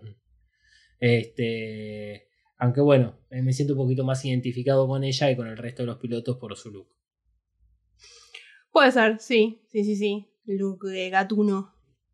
Eh, y para lo último, porque sí, sí, ahora acabo de, recordarlo, el tema del, cachorrito de Nerv, que, es interesante esto de que Emanuel la, la relaciona con Aipea.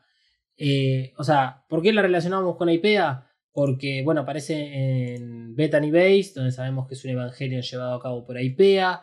Eh, después de que, de algún lado, si, si tratamos de entender de dónde surge Marí, tenemos que entender que puede ser un producto como es Asuka, entrenada desde chiquita en el uso de los evangelios y por eso conoce tanto. Por eso pueden manejar la EVA 02 sin la necesidad de un curso. ¿Cómo sabía que había un modo bestia oculto? ¿Viste? Yo no te estoy diciendo o discutiendo de si podían o no eh, Marí intercambiar de Evangelion y la sincronización y todo eso. Sabemos que los núcleos se cambian entre Evangelion y se acabó. Y que acá no hay tantos quilombo con la sincronización por el tema de si está o no está el alma de la madre. Es un bardo. decidieron simplificarlo. Claro, sí. Pero en algo raro anda. Porque entra por la puerta de atrás a Tokio 3. Eh, se mantiene al margen, sin embargo, en la siguiente película la vemos como dentro de esta nueva agrupación que se va a formar. eh, no se sabe. Y encima en la 3 no nos dicen un carajo. Váyanse a la mierda. Bueno, si les parece, eh, seguimos con la hermana de Toshi. Y eh, vamos a tener que hacer mención al anime por un ratito. Toda la situación, Bardiel, Eva 3 y Toshi durante el anime tiene un propósito claro para los eventos que ocurren. En el rebuild aprovechan esta parte de la historia para acelerar el proceso que se da en los últimos episodios del anime, que serían del eh, 19 al 23.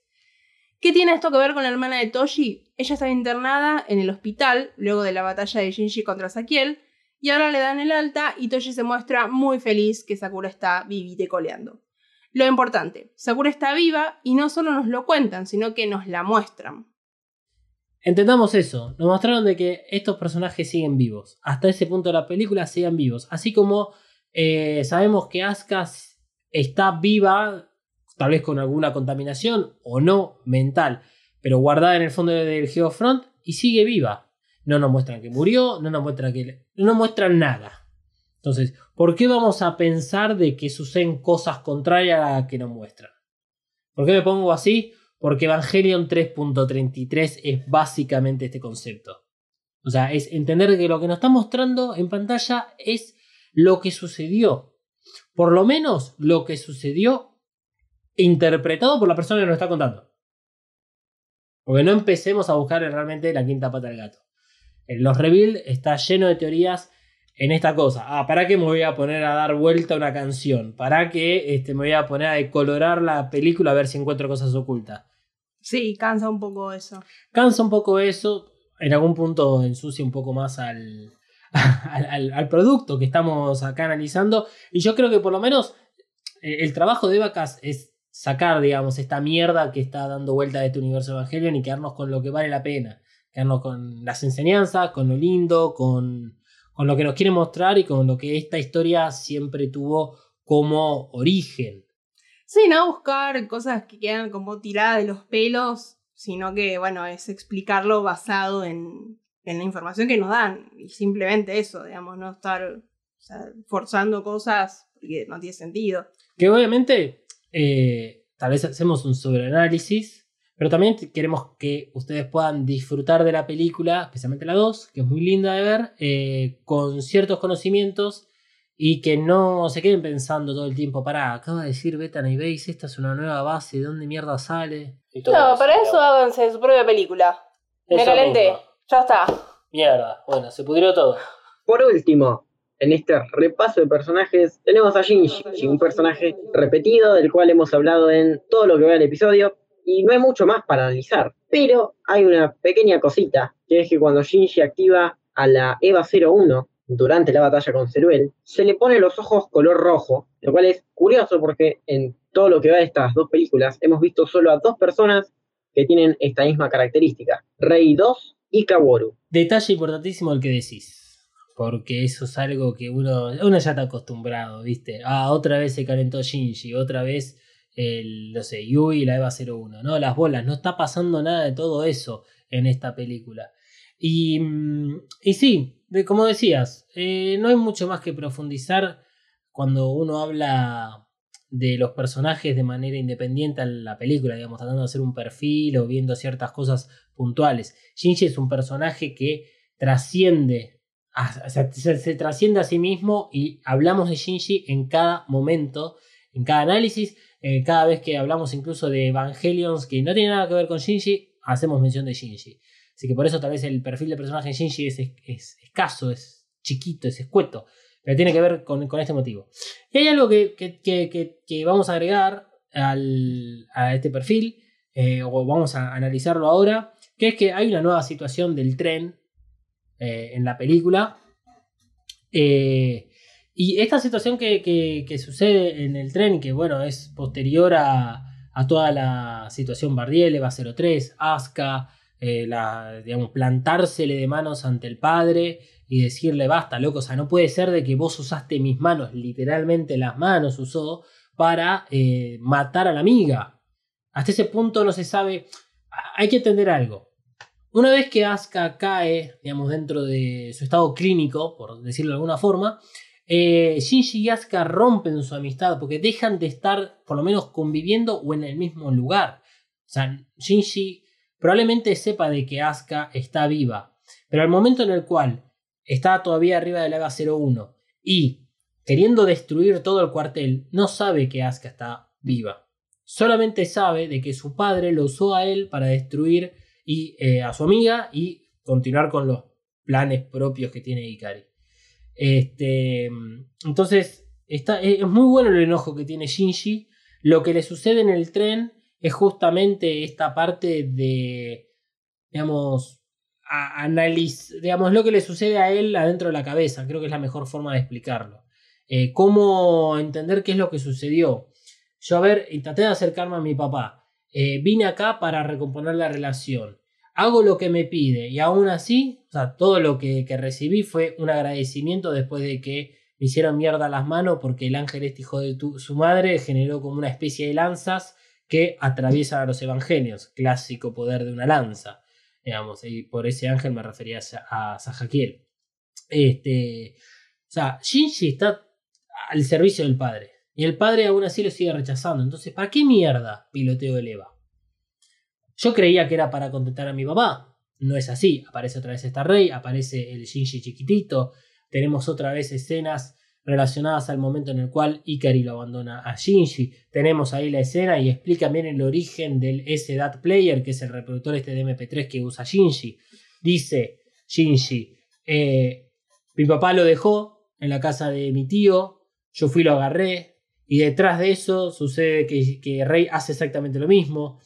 Va y lo agarra. Usa el mismo elemento Rey como había usado los anteojos de Ikari. Ahora es con el reproductor que lo toma como un recuerdo, como algo de yo voy a pelear por esto, dice Rey. Ahí es donde Rey cambia y ya termina por trascender en esta Rey 2 que estamos acostumbrados al anime al momento en el cual decide, digamos, inmolarse con tal de salvar a la humanidad. Acá también decide lo mismo Rey.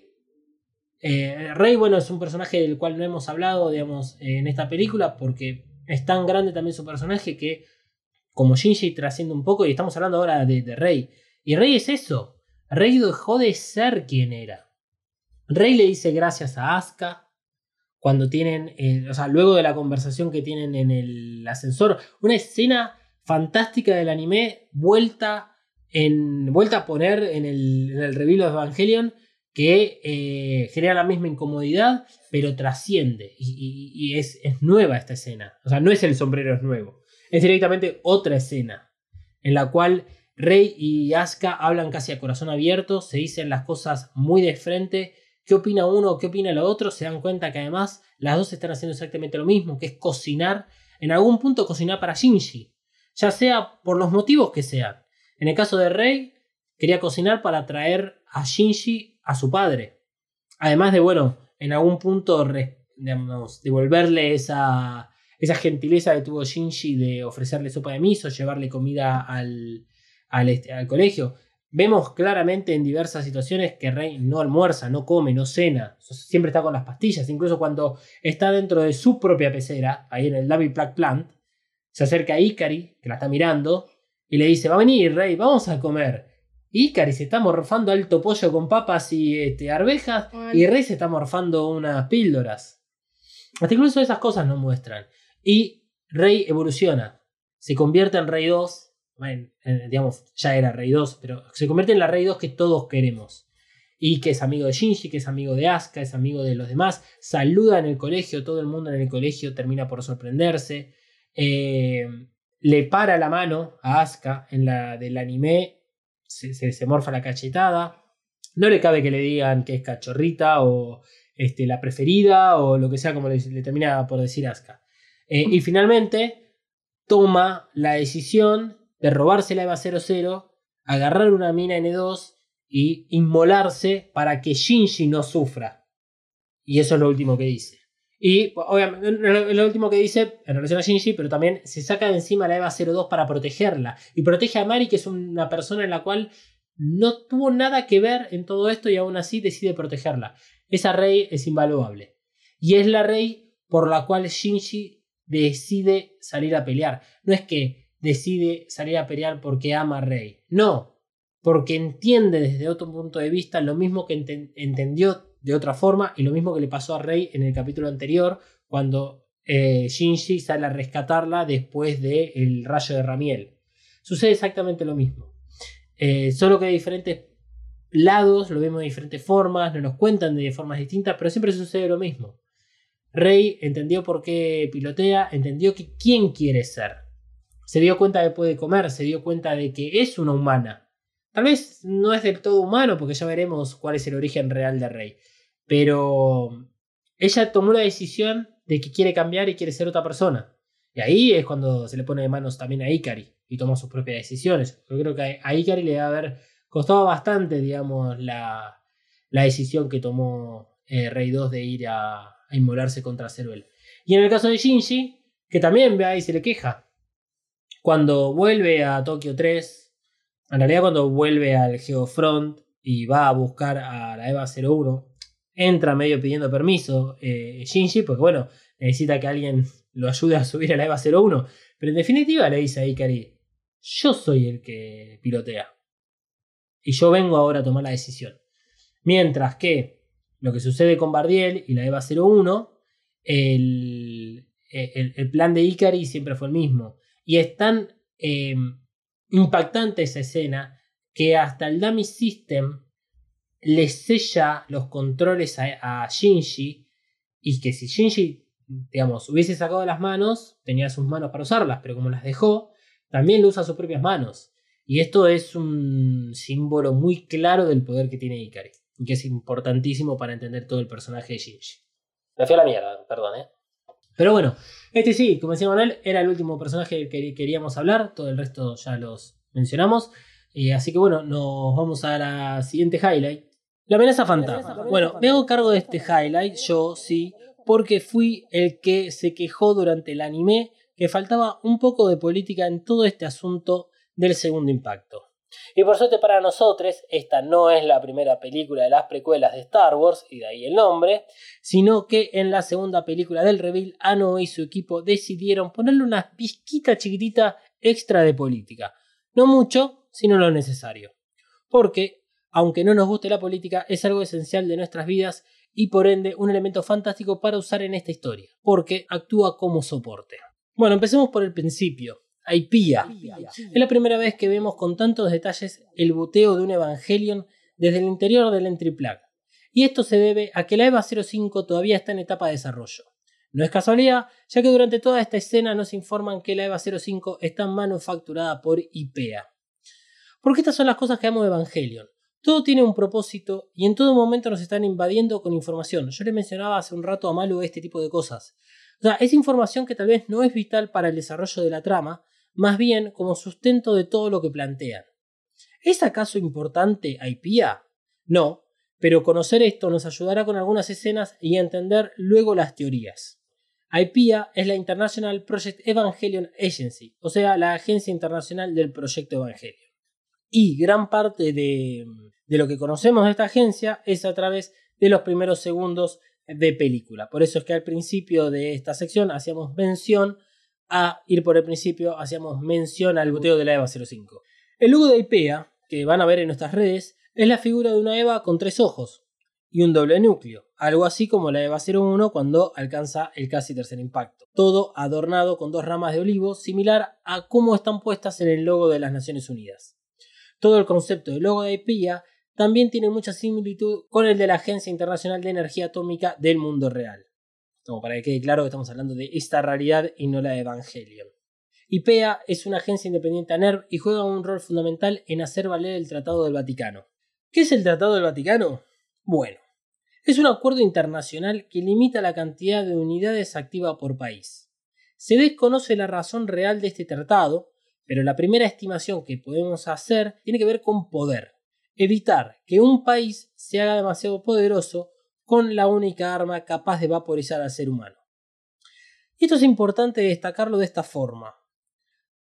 Que el logo de IPA sea similar a, este, a la Agencia Internacional de Energía Atómica tiene un poco que ver con poder.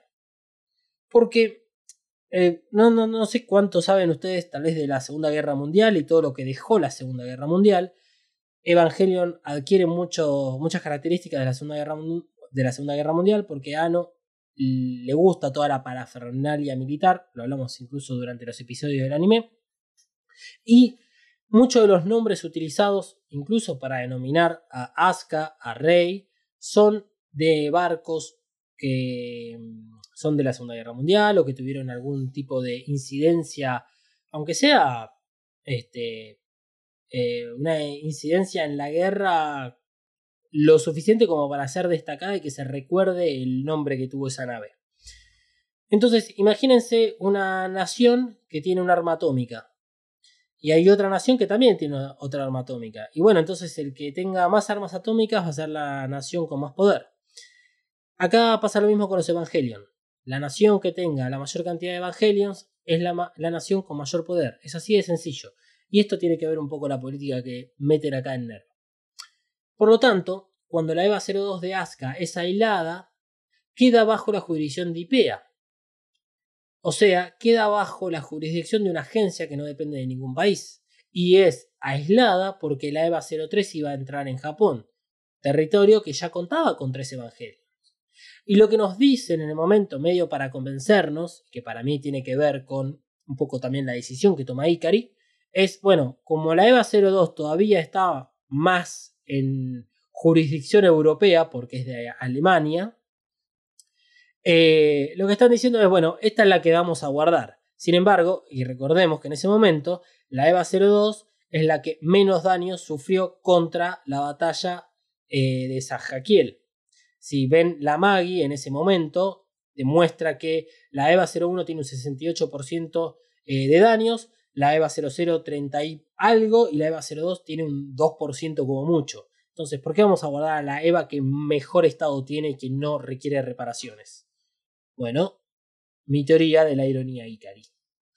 Por lo tanto, volviendo a la escena en la cual es aislada la EVA 02, nosotros podemos ver ahí el valor que, que tiene esta agencia, el peso que genera esta agencia, en que, número uno, la puerta que protege a la EVA 02, ese silo contenedor de la EVA 02, silo contenedor donde también se guardaban bombas nucleares, tiene encima en la puerta el logo de IPEA. Y lo vemos tanto cuando se cierra como cuando se abre. Y de la otra forma que podemos ver esta jurisdicción es cuando Risco le está comunicando todas estas cosas a Asuka. Y ella se está quejando. En ese plano, en la espalda de Asuka, podemos ver que hay una pared una clara división horizontal donde debajo de esta línea se puede ver que la jurisdicción es de IPIA y que por encima de esa línea la jurisdicción corresponde a NERV. Entonces, NERV no tiene acceso a ese lugar. Vamos a estar poniendo estas fotos también en nuestras redes para que puedan disfrutar de, eh, de todos estos detallecitos que estamos contando. Así no tienen que ver la película, que igual son cosas que suelen pasar relativamente rápido. Por lo tanto, podemos entender que el ataque de Zeruel y cuando se activa la EVA 02 tiene que ver a Ipia. Porque cuando Misato habla con Makoto por teléfono acerca de la situación de la EVA 02, Makoto le responde que no fueron ellos, o sea, no fue NER. Por lo tanto, IPIA es una agencia que además tiene medios para movilizar y activar uno o más Evangelions. También sabemos que metió mano en la creación de la EVA 05. Por ende, Mari es miembro o de alguna manera forma parte de esta agencia. Y que tal vez es por eso que Mari entra por la puerta de atrás a Japón y es la piloto elegida para la EVA 02. Son conjeturas, son cosas que todavía no logramos determinar, pero que están ahí. También nos hace cuestionar qué es lo que tramaba Ipia en la base nórdica, porque allí está cautivo este ángel, este tercer ángel, y el Adán, al cual denominaron a la llave como para la instrumentalización humana.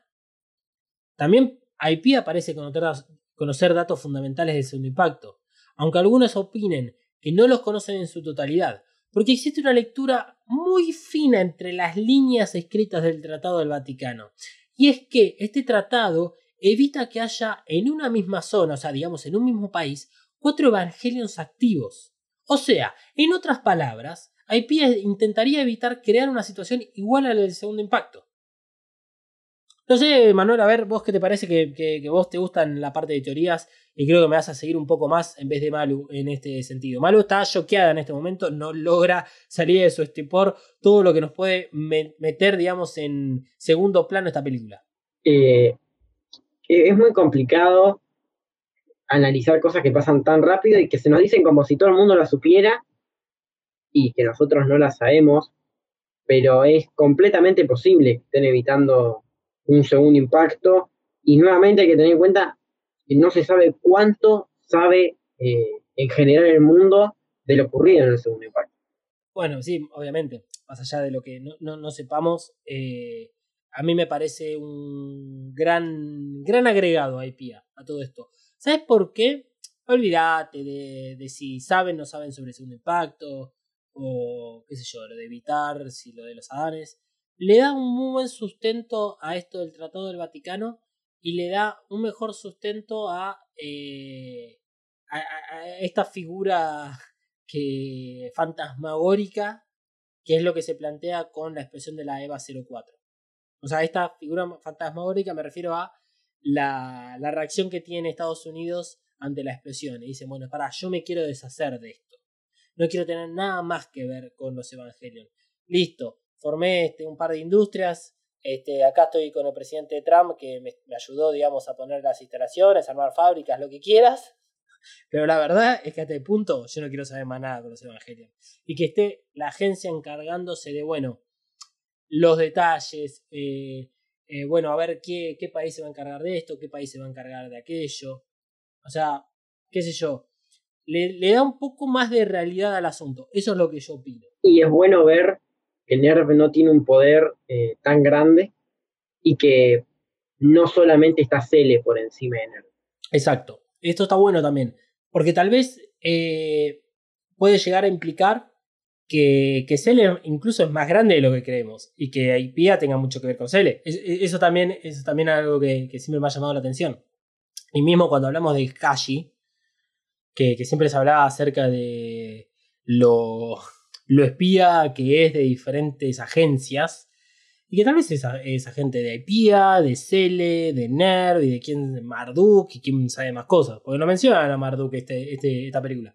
Eh, hablando de agencias, vamos a hablar de NERD. ¿Sí? ¿Por qué NERD? El futuro sos vos. ¿Sos un o una joven con ganas de trabajar?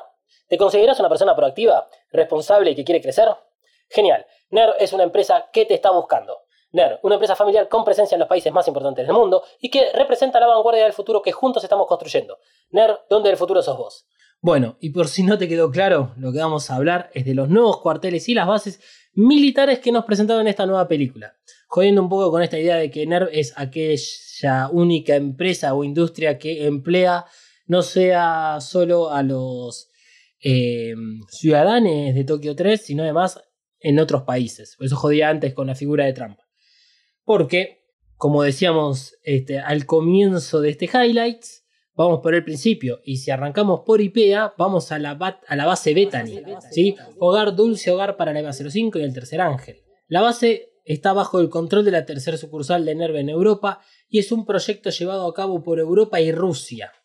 ¿sí? Sin embargo, Cele ejerce algo de su poder porque se puede ver el logo Cele, obviamente, en varios lugares de la base. La base sabemos que está ubicada en el polo norte en medio del mar y la podemos dividir en dos partes. La base en sí, una edificación rodeada de agua que está adaptada para que la EVA 05 se mueva por dentro de este laberinto. En las pocas tomas que se hacen fuera de la base, se puede ver que está montada sobre pilares. Más información sobre pilares en el próximo episodio. Y en el centro de la plataforma, lo que parece ser un huevo negro al que solo le vemos la mitad superior. Este diseño se asemeja muchísimo al Geofront de Tokio 3. Y me río un poco mientras este, recorría estas líneas escritas del guion acerca de eh, los pilares, porque me acuerdo que en algún momento Emanuel dijo que teníamos que prestar atención a los ojos de las personas, a los pilares, y todo esto vamos a terminar de desarrollarlo en la próxima película, porque los pilares, sin adelantarnos tantos, pero en la, en la preview para la próxima película, vemos que a la EVA 01 todavía, digamos, ahí clavada con la lanza, este, está rodeada de unos pilares, muy similar a esta base, a esta, esta escena de la base que vemos desde afuera. Muy similar esa escena y también muy similar la base a eh, un Geofront. Eh, y ahora vamos a ir, antes de meternos dentro de esta especie de Geofront, vamos a ir hacia el centro de control, que es la segunda división que podemos hacer de la base. Porque no está ahí adentro, sino que el centro de control está en ese barquito que se ve en el medio del agua cuando todo explota.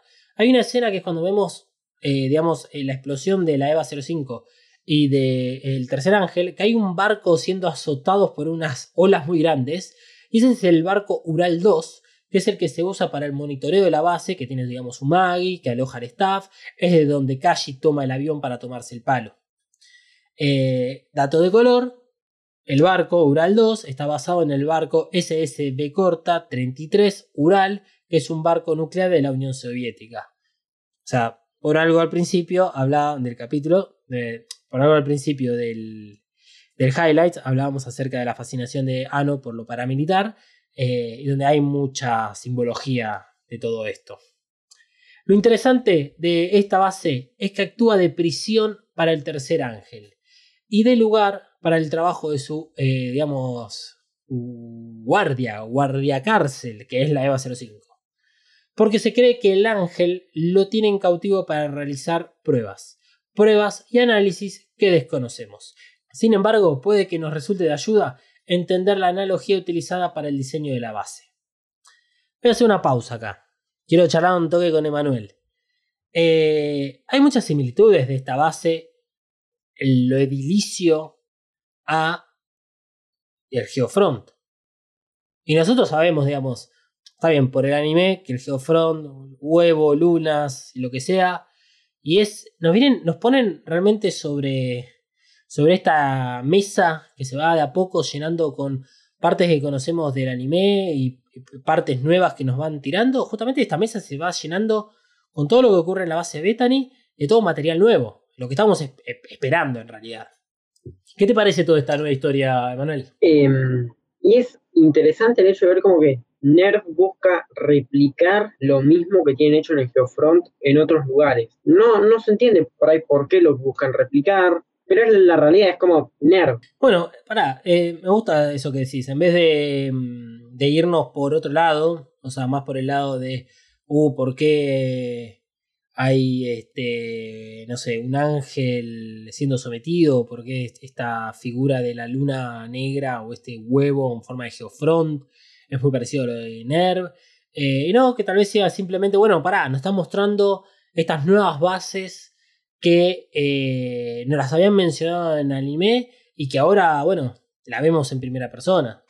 Y tal vez va por ese lado. Está buenísimo que sea así. Está, está, bueno. ¿Vos, conocés cuál es la, la, analogía detrás de toda la base Bethany? Ah, según las áreas, no, no me la acuerdo. Bueno, entonces vamos, vamos con eso. Porque a lo largo de toda la persecución que ocurre, digamos, entre la EVA 05 y el ángel, dicho sea de paso, el ángel está escapando. Por si a esta altura del episodio no quedó claro, tenemos un ángel que está siendo perseguido por un Evangelion. La base, por donde el ángel intenta hacerse paso hacia su libertad, está dividida en sectores que fueron identificados bajo los nombres tomados. Uno de la antigua Grecia y el resto de este, aquella novela tan famosa como es El infierno de Dante Alighieri. Vamos de a poco. Los nombres van siendo mencionados por la gente en el cuarto de control. Limbo Aria. Se cree que es el huevo, o por lo menos las capas superiores, porque un operador anuncia que el tercer ángel está saliendo del limbo justo cuando el ángel asciende a la superficie de la base. Y en el infierno de Dante, el limbo es el primer círculo del infierno que se encuentra más allá del río Acheron. Acheron, es otra de las áreas. Es muy probable que sea el último sistema de defensa de la base, o sea, donde están los pilares. Mm, por algo hay que prestar atención a los pilares. En el infierno de Dante, Acheron es el río por el cual las almas son transportadas al infierno. Siguiente área, Cositus, ubicado físicamente en lo más profundo del huevo y siendo el círculo más profundo en el infierno de Dante. En la novela, el mismo Satán está congelado en un océano de hielo en ese círculo. Y si bien en la película no vemos esta área, en un diálogo en off durante la persecución nos indican que el ángel atravesó el sistema de seguridad de Cosiutos. Sin meternos tanto en el detalle del ángel, porque eso ya lo hicimos al principio del episodio, es necesario destacar que fue encontrado en este lugar en permafrost, o sea, en un lugar congelado. Siguiente área. Malevolent System.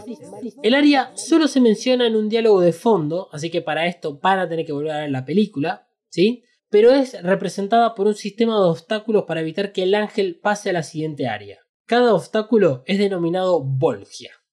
Y en la Divina Comedia, Melbourne es el octavo círculo del infierno compuesto por Volgias, que son 10 círculos concéntricos que rodean al Cositus. Voy con la última, y ya vamos a ir cerrando este, este paralelismo entre la Divina Comedia y Evangelion. El último área es Steve Shaft vincula lo más profundo de la base con su techo. Es lo que usa la EVA 05 para moverse. Son estos túneles que decimos que se utiliza la EVA 05. Durante la persecución del ángel, esta se mueve por todo lo que es desde el anillo del Sixth Shaft hasta el Sixth Shaft principal. ¿De dónde viene todo esto? De la mitología griega. Styx era el río que separa la tierra del inframundo, rodeándolo nueve veces, que tiene además su este, similitud con el Malevolent System. Mientras que en el infierno de Dante, el Styx también es nombrado y es el quinto círculo del infierno. Por lo tanto, esta analogía calza perfecto en la situación, en, la, en esta situación que estamos hablando de una base como creada en pos de contener un ángel. ¿Sí? Porque al ángel lo encuentran congelado en permafrost.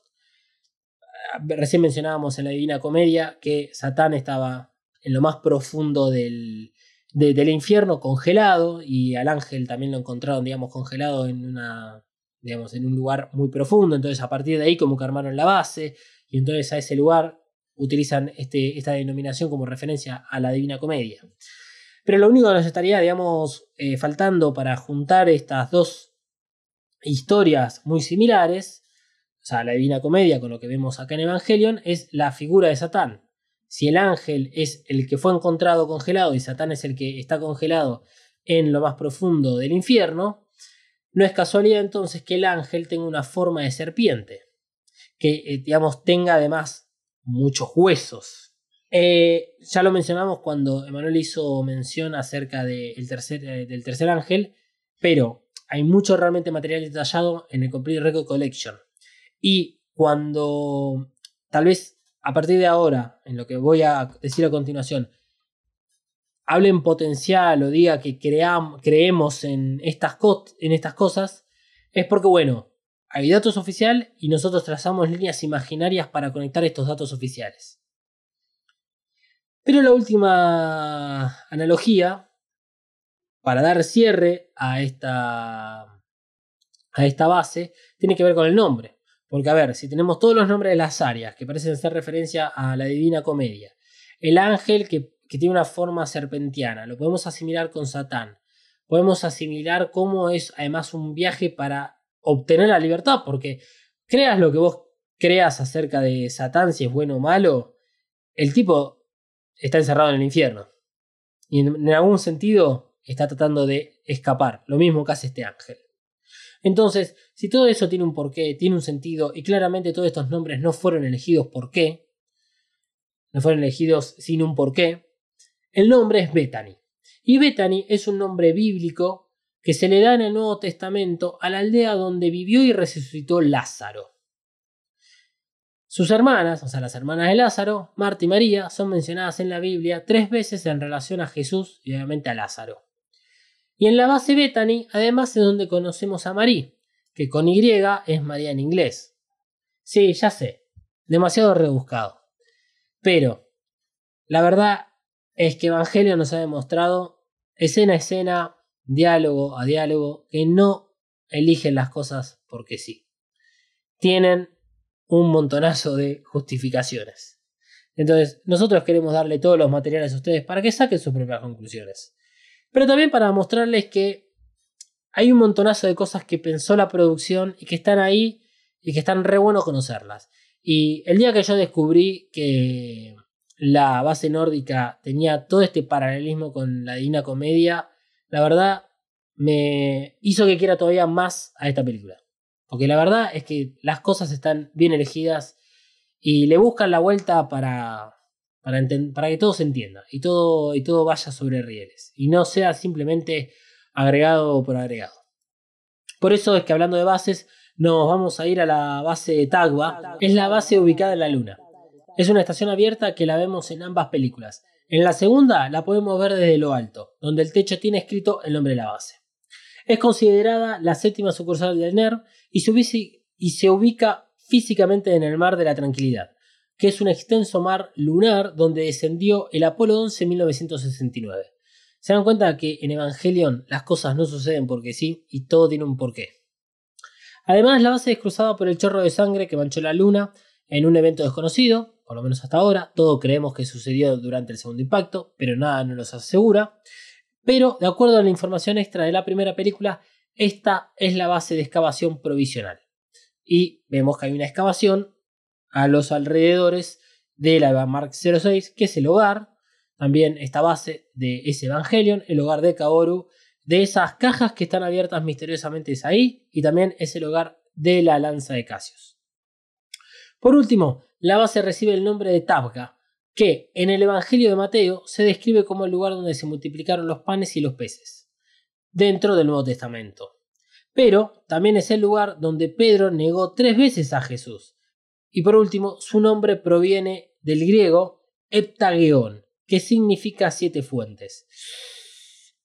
Estas son, acá Emanuel me va a bancar, son, son como tirar tiros o bazucazos para matar mosquitos, porque eh, es interesante el, que sepamos el origen del nombre. Primero porque ya van varias veces que en este episodio mencionamos eh, algún evangelio o algo sobre el evangelio de alguno de los apóstoles.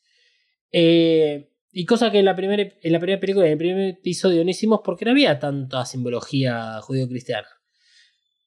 Pero el tema del nombre griego, que significa siete fuentes, o el lugar donde negó tres veces Pedro a Jesús, y los números son importantes, en Evangelion son importantes. Y si recordamos el final de la película número uno, como que hay en la luna, del lugar donde estamos hablando ahora, hay eh, tres eh, baúles abiertos. Eh, Kaoru en ese momento habla del tercero y de no sé qué hay como que los números empiezan a tomar algún que otro, alguna que otra importancia, ¿no, Manuel? Eh, son cuatro abiertos. Bueno, está bien. ¿Qué se le va a hacer? Le bifé por uno. Sí, toman. Incluso son siete fuentes y esta es la séptima sucursal. Exacto. Estas cosas vienen a contribuir a, el, a la constitución llamada Evangelion. O sea, si tienen siete sucursales, le pensaron toda la historia para cada una de esas sucursales. Y eso es lo que me parece maravilloso. Hablamos de la séptima, hablemos de la segunda, porque sí, porque en realidad la segunda es el hogar de la EVA 04. Es eh, en la segunda sucursal de NERV donde el, el AT Field de la EVA 04 colapsa durante estas misteriosas pruebas que estaban, digamos, desarrollando en, en esta sucursal. Y, bueno, desaparece. Pero no podemos decir nada más porque obviamente no sabemos si pasa lo mismo que el anime. Y este, si efectivamente o no estaban trabajando con esto del órgano S2. Yo lo mencioné en un momento, lo, sigo poniendo digamos entre comillas o agarrado con pinzas, porque la verdad es que no se sabe. Pero todo daría a indicar de que bueno, si hay una explosión originada por un Evangelion y puede ser de que estuvieron toqueteando por demás. Pero algo importante para decir sobre esta sucursal. Y le da, creo que, fundamento a Bethany Base. Que es que NERV, en sus diversas sucursales, así como sabemos que el, el Dummy System eh, proviene de otra sucursal, de la que voy a hablar a continuación, eh, experimenta. Entonces no parece ser tan extraño que en Bethany Base hayan encontrado un mm, ángel con el cual pudieron desarrollar pruebas. Por eso es que hablamos, hablamos del número de serie de las costillas, hablamos que el estado del ángel no parecía un ángel desarrollado, el tema del el entry plug conectado, están, están queriendo como fusionar cosas, ¿viste? Un entry plug que es clásico de Evangelion y eh, un ángel, como el enemigo, todo lo contrario, que no serían compatibles.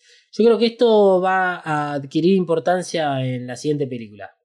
No hay nada que me lo asegure, solamente lo creo eh, y no es que te, lo estoy vendiendo, sino porque forma parte de un poquito más teorías que dan vueltas por ahí.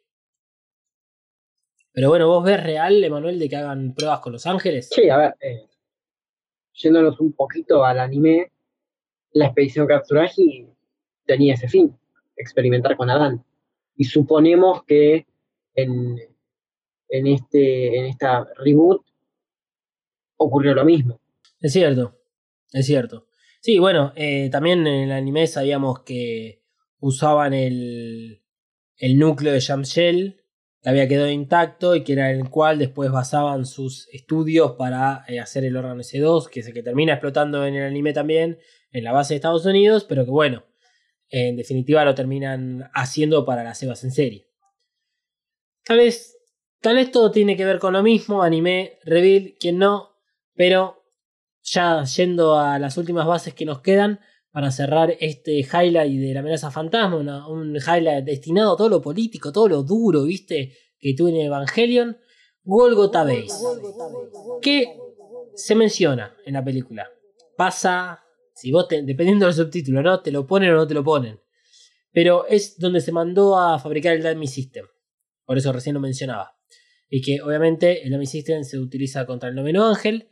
Y para hablar del significado del nombre de la base, es el lugar donde Jesús fue crucificado.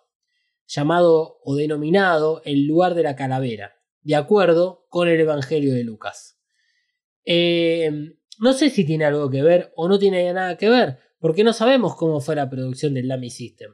Pero bueno, claramente eh, todas las sedes de NER, excepto NER Tokyo 3, tienen un nombre eh, bíblico o relacionado con, la religión. Eh, pero sí mencionan de que el Lamy System fue, fue hecho a Golgotha Base. Insisto, si en tu subtítulo te lo pusieron, genial. Y si no, creo que lo mencionan a un momento que están instalando por primera vez al Dummy System dentro de la EVA 01.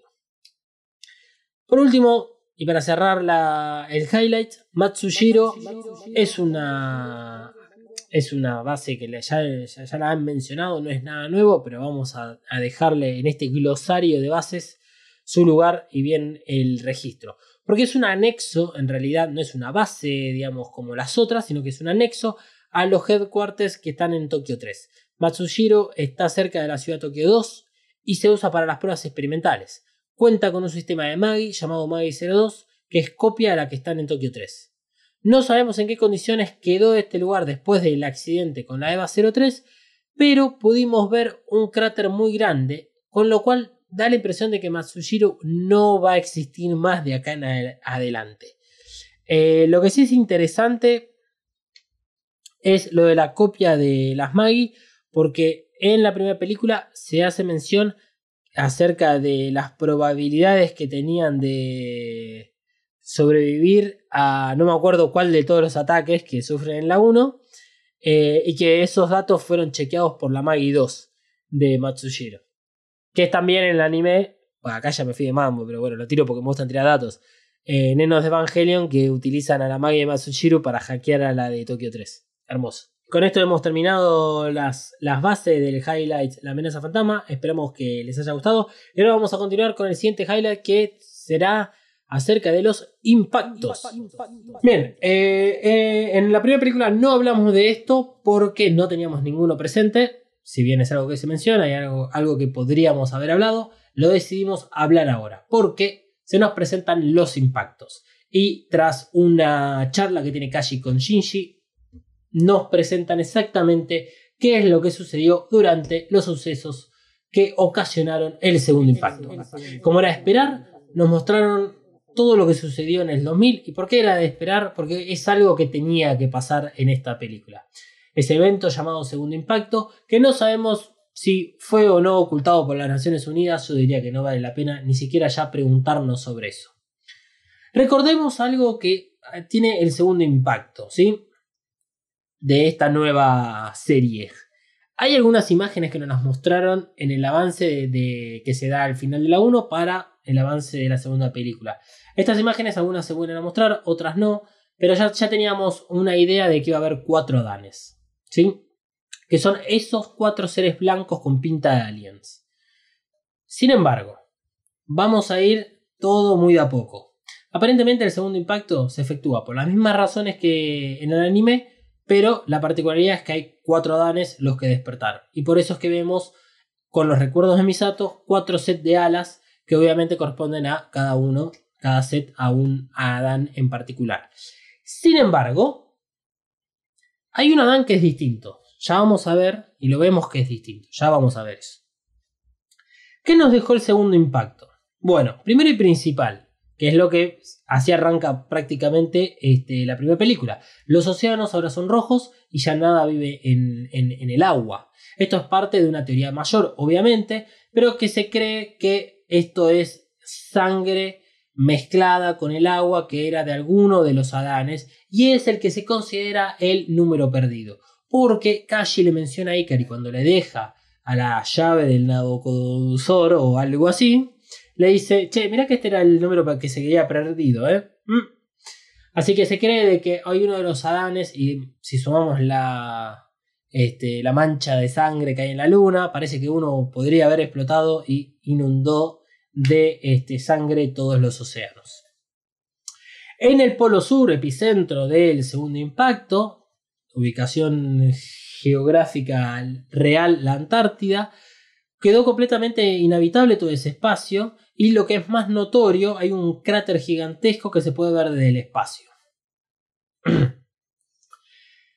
Desde el espacio vemos la zona cero y se destaca por una forma circular con anillos de diferentes colores que va formando el arco iris. Que en el centro tiene un agujero.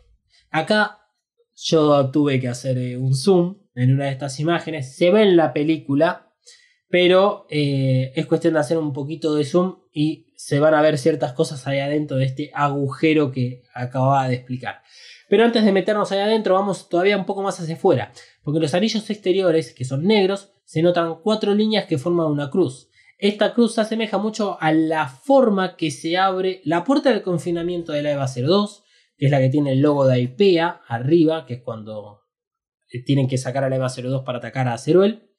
Ahí es cuando vemos el plano de esta misma forma, cómo se abre esa forma de cruz, que en realidad la vemos como una X, pero es una cruz de todas formas. Y también se parece a la cruz que sale debajo de la EVA 001 cuando está en esta etapa de pseudo evolución. Que el piso se abre debajo de ella y se abre de la misma forma. Es como que están estas similitudes. Bien, ahora sí vamos a hablar de la parte de adentro, esta que yo decía del agujero, porque para eso va a ser necesario seguir la secuencia de cómo ocurre el segundo impacto. A medida que se va produciendo el vortex con los colores del arco iris, vemos varias cosas. Un huevo negro, o la que podemos denominar luna negra, eh, o un objeto redondo, aparece en la órbita de la Tierra. Es como si estuviese saliendo de la Tierra. Luego, cuatro sets de alas emergen de este agujero y acompañan al objeto negro. Finalmente, cuatro cruces se ven previo a las alas cuando el objetivo negro es chiquito. Y estas cuatro cruces son las que se pueden ver durante el viaje que hacen Iker y Fuyuski que emergen del centro del vortex. En la película se ven. Tenés que saber que están ahí para verlas, porque son unas cositas negras que se ven por fuera de este agujero negro. Vamos a estar compartiendo esta imagen en las redes sociales, pero estas cruces están. Entonces lo que nos hace pensar es como que hay cuatro cruces que quedaron estáticas ahí, no se sabe, o, si son tipo, no sé, monolitos, están ahí. O si esas imágenes de las cruces, bueno, son las que vemos cuando está Ikari y Fuyuski en la órbita, pero hay que ver si efectivamente están ahí, si son las imágenes que corresponden a lo que estamos viendo en el momento. Es medio difícil porque hay una gran mezcla entre las escenas del recuerdo del segundo impacto. Algunas son contadas desde, desde el punto de vista de Misato y otras son como lo que parece que Kashi le cuenta a Shinji. No nos queda claro realmente quién está contando esa historia. Así que hay muchas cositas acá sobre el segundo impacto que todavía nos quedan por determinar. Ikari hace eh, referencia a esta región como el que fue purgada del el pecado original. Hay muchas denominaciones que se le dan al segundo impacto, simbologías. ¿por qué habla de que se purgó el pecado original? ¿Cuál sería el pecado original? ¿Nosotros somos el pecado original? ¿Hay algo con nosotros? Porque cuando se habla del pecado original estamos hablando de claramente la religión católica o de la religión. Y el reveal no tiene mucho de simbología judeocristiana como tiene el anime. Acá es como de las primeras veces que medio que lo mezcla. Bueno, eh, por último, de lo que nos dejó que sepamos realmente el segundo impacto, es que quedan tres Adanes. Aparentemente completos. Un Adán es el que lo podemos identificar de dos partes. La llave para la instrumentalización humana, lo que le da Kashi a Ikari, y tal vez la sangre en los océanos. También puede llegar a ser esta figura que está ahí eh, como delineada en medio de esta ciudad destruida que vemos en la primera película. Y lo que sí podemos asegurar es que uno de los tres, de los tres adanes restantes vendría a ser la Eva Mark 06, que es el que está en la luna. Obviamente el tema con los adanes es complejo, todavía es un misterio el origen y su aporte en esta trama. Mucho se dice de ellos y mucho se fue confirmando con diferentes teorías y análisis, pero lo cierto es que no hay nada oficial. O sea, cuando hablamos de que lo confirmaron es porque las teorías cierran por todos lados. Pero cara, la voz y la mano, ¿eh? Se dice, así como decíamos recién, que la Eva Mark 06 es un Adán, que hay otras Evas que son Adanes. Y que pasaron por procesos diferentes a los de, no sé, por ejemplo, la Eva 02 y eh, que tiene que ver con un proceso de construcción donde los humanos tuvieron que ver. Ya veremos más adelante. Hasta lo que vimos ahora, la Eva Mar 06 es la que se especula y la que tiene un 90 y pico, no sé cuánto porcentaje le había puesto, creo el 90% de que es uno de los Adanes. Tiene su lanza. Se cree que además, o sea, fueron de la Antártida despedido este Adán junto a su lanza a la luna y por eso es que hay un chorro de sangre. O sea, cierra por todos lados de por qué es que en la Luna está sucediendo lo que está sucediendo. Si es que efectivamente algo ocurrió como una gran explosión en el segundo impacto que hizo capaz que un Adán vaya a parar a la Luna. El otro Adán, con el cual se especula que podría llegar a ser una Evangelion, es la Eva 01. En las escenas del segundo impacto vimos un Adán con tres ojos. Acá cuando decía que había uno de esos cuatro Adanes, Adanes claramente eh, diferente a los demás. Este Adán, digamos, no lo vemos del torso para abajo, solamente le vemos la cara. ¿Y por qué es importante esto? Porque a los otros sí le vemos el torso. Y vemos que hay un núcleo, hay un círculo en el pecho. Pero casualmente este no. Justo al que tiene tres ojos, no le vemos el pecho. ¿Y por qué es parecido a la EVA 01? Porque la EVA 01, una vez que adquirió el, órgano de Ceruel, el órgano S2 o el núcleo de Ceruel, tiene dos núcleos en su pecho y tiene tres ojos. Señor juez, no más preguntas. Pero si no está convencido todavía respecto a esto, para cuando la EVA 01 está provocando el llamado casi tercer impacto, Risco dice que la, que la EVA está regresando a su forma original, lo que indicaría que se estaría volviendo en un Adán, que es distinto decir que, no sé, la EVA 01 está liberándose, por ejemplo. Está diciendo, o sea, las palabras elegidas son bastante particulares. Está regresando su forma original. Entonces, si a esto le sumamos que la EVA 01 en este punto tiene el doble núcleo, o sea, queda bastante como ser raro de que podía llegar a ser un Adán. Además de que siempre la Eva 01 tuvo su importancia en la historia y que en esta película Risco, Misato, Ikari y Fuyuski siempre mencionan de que es la prioridad dentro de las reparaciones que tienen que hacer para los otros Evangelion que tienen Siempre es la prioridad. Ahora, vamos un cachito al anime. Sabemos que la Eva 01 es un clock de Lilith. Y vemos que Lilith en esta película, perdón, en la anterior, también tiene las piernas cortadas. Entonces, si en todo caso eh, la Eva 01 mm, no es un clon de Lilith, ¿qué pasó con Lilith que le cortaron las piernas? Y si fuese un clon de Lilith, no puede ser un Adán. Es medio raro esta situación.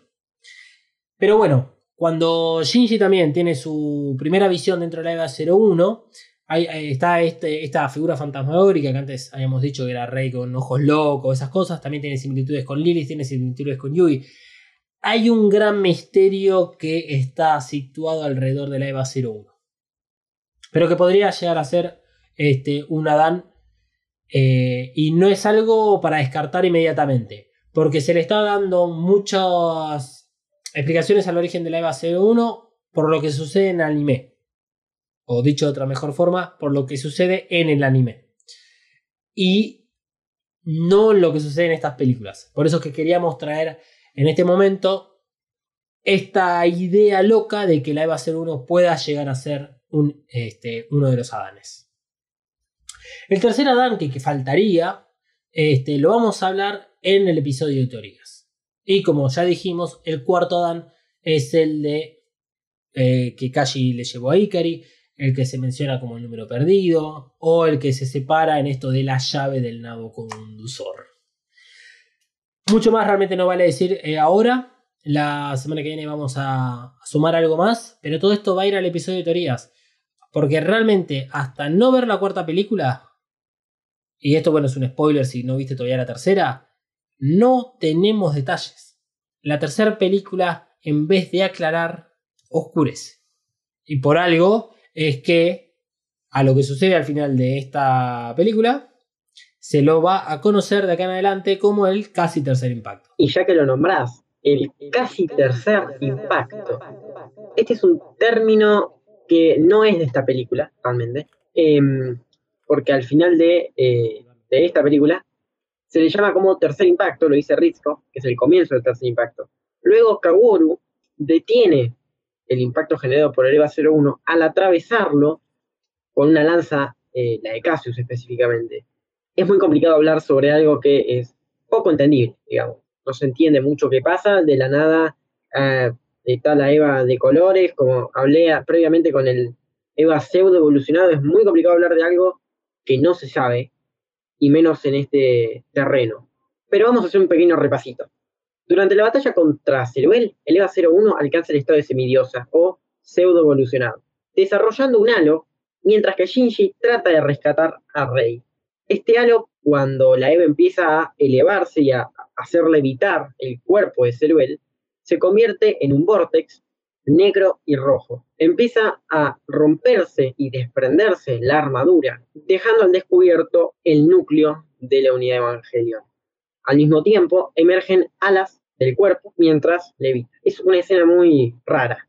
En, sí todo es raro, el vórtex se hace grande, abarca mayor superficie, todo el color que antes estaba en un negro pasa a estar todo rojo. Se hace una gran X en el suelo, como la que nombraba eh, hace un ratito Dalmas. Eh, empieza todo a colapsar. A ese vortex empiezan a ir escombros. Shinji se acerca cada vez más al núcleo de la unidad Evangelion y rescata el núcleo de la unidad doble cero para obtener a Rey. Rey le dice que ella es reemplazable y que le dice que no vale la pena salvarla. Pero a Shinji esto ya no le importa. Él quiere rescatar a Rey fusionándose con el EVA y generando que la unidad 01 se fusione con Ceruel y se fusione con la unidad doble cero. Esta fusión la vemos ya más al final de la película, donde vemos a el EVA 01 levitando y una Rey toda de rojo, como abrazando al EVA 01, mientras que vemos a Rey y a Shinji abrazándose dentro del lago del núcleo del, del EVA. Mientras tanto, la superficie terrestre se rompe, se abre la cruz, que se nombró previamente, todo empieza a romperse y vemos que Tokio 3 y específicamente todo lo que es el Geofront empieza a temblar por la fuerza que ejerce el Vortex para absorber lo que está ocurriendo. Mientras esto pasa, vemos a Lilith con su máscara y clavada en la cruz, mientras se hunde por el temblor de- del piso. Ya llegando al final de la película, previo a los títulos, vemos a Eva 01 un paneo de cara donde leemos los tres ojos, el doble núcleo, y la película cierra ahí, dejándonos con esa gran incertidumbre de qué va a pasar. En la escena post-créditos tenemos una mirada del Vortex, pero desde el espacio, y podemos ver la similitud que se había hablado entre el segundo impacto y la explosión del EVA 04. El Vortex del casi tercer impacto es rojo y negro, como el dejado por la EVA 04, pero tiene justamente estas líneas en forma de cruz que se ven en el segundo impacto. Algo curioso de este Vortex es que se ve como que absorbe el terreno, llevándoselo hacia dentro del Vortex, pero que cuando Kaworu lanza la lanza, atravesaría el Vortex y ahí queda como una duda de a dónde se están yendo todos los escombros. Y pues gravedad. Caen. No, me refiero, los escombros van adentro del agujero. Pero prestas atención, los escombros entran al agujero. Pero Kaworu tiene una lanza que atraviesa todo. E- Es curioso, es simplemente una gilada. Pero, ya por teorizar un poquitito y muy poquito, podríamos pensar que de Kaworu no haber llegado, podría haber sucedido algo parecido a lo visto en End of Evangelion. Con bastantes diferencias, pero más o menos lo mismo. Hubiera habido un campo anti-AT, todo el mundo se hubiera convertido en juguito de naranja, se empezarían a cosechar las almas humanas, se esperaría que el huevo de Lilith, es decir, el Geofront, la luna blanca, como era en ese momento, salga de la superficie y que la EVA 01 se convierta en una diosa, disparando la instrumentalización y Shinji estuviera al mando de esta misma para decir el futuro de la raza humana. Pero en este caso no ocurre, porque llega Kaworu, detiene el tercer impacto, que pasa a convertirse en el casi tercer impacto, por órdenes de Cele, y hasta ahí llega este impacto. Sí, el, es curioso esto último que mencionabas. Digamos, las similitudes con Enos de Evangelion y qué hubiese pasado si Kaworu no, no, no aparecía. Eh, toda digamos, todo apunta a que el plan de Ikari, de cual ya hablaremos, eh, se estaba por concretar ahora, en este final. O sea, el despertar de la EVA 01, mucho de lo que sucede en la película previo a Ceruel es como que busca este despertar de la EVA 01, ya sea provocado a través de Shinji, como termina sucediendo, o tal vez con el reemplazo del Dummy Plug. Pero eh, es, es, es, interesante acerca de este, como impacto que va sucediendo y que lo más cercano que tenemos es Senos de Evangelion y que hay mucho de esto que no vimos porque o estábamos distraídos con la batalla que está teniendo Asuka y las eh, Evas en series, o estábamos distraídos con todo lo que le pasaba a Shinji en su momento. Y que no vimos algunas cosas como que sucedían previo a la, la cosecha de almas. Y lo que siempre se habló es que los impactos buscan terraformar el planeta en este caso, eh, para que una nueva vida eh, habite y evolucione. Y sí, a ver, otra vez anime o otra vez en lo de Evangelion. Lo que termina por definir eh, Shinji es qué nueva especie va a vivir. Siempre se nos refiere a nosotros como seres humanos. Hay una gran diferencia, lo hace Kaburu todo el tiempo.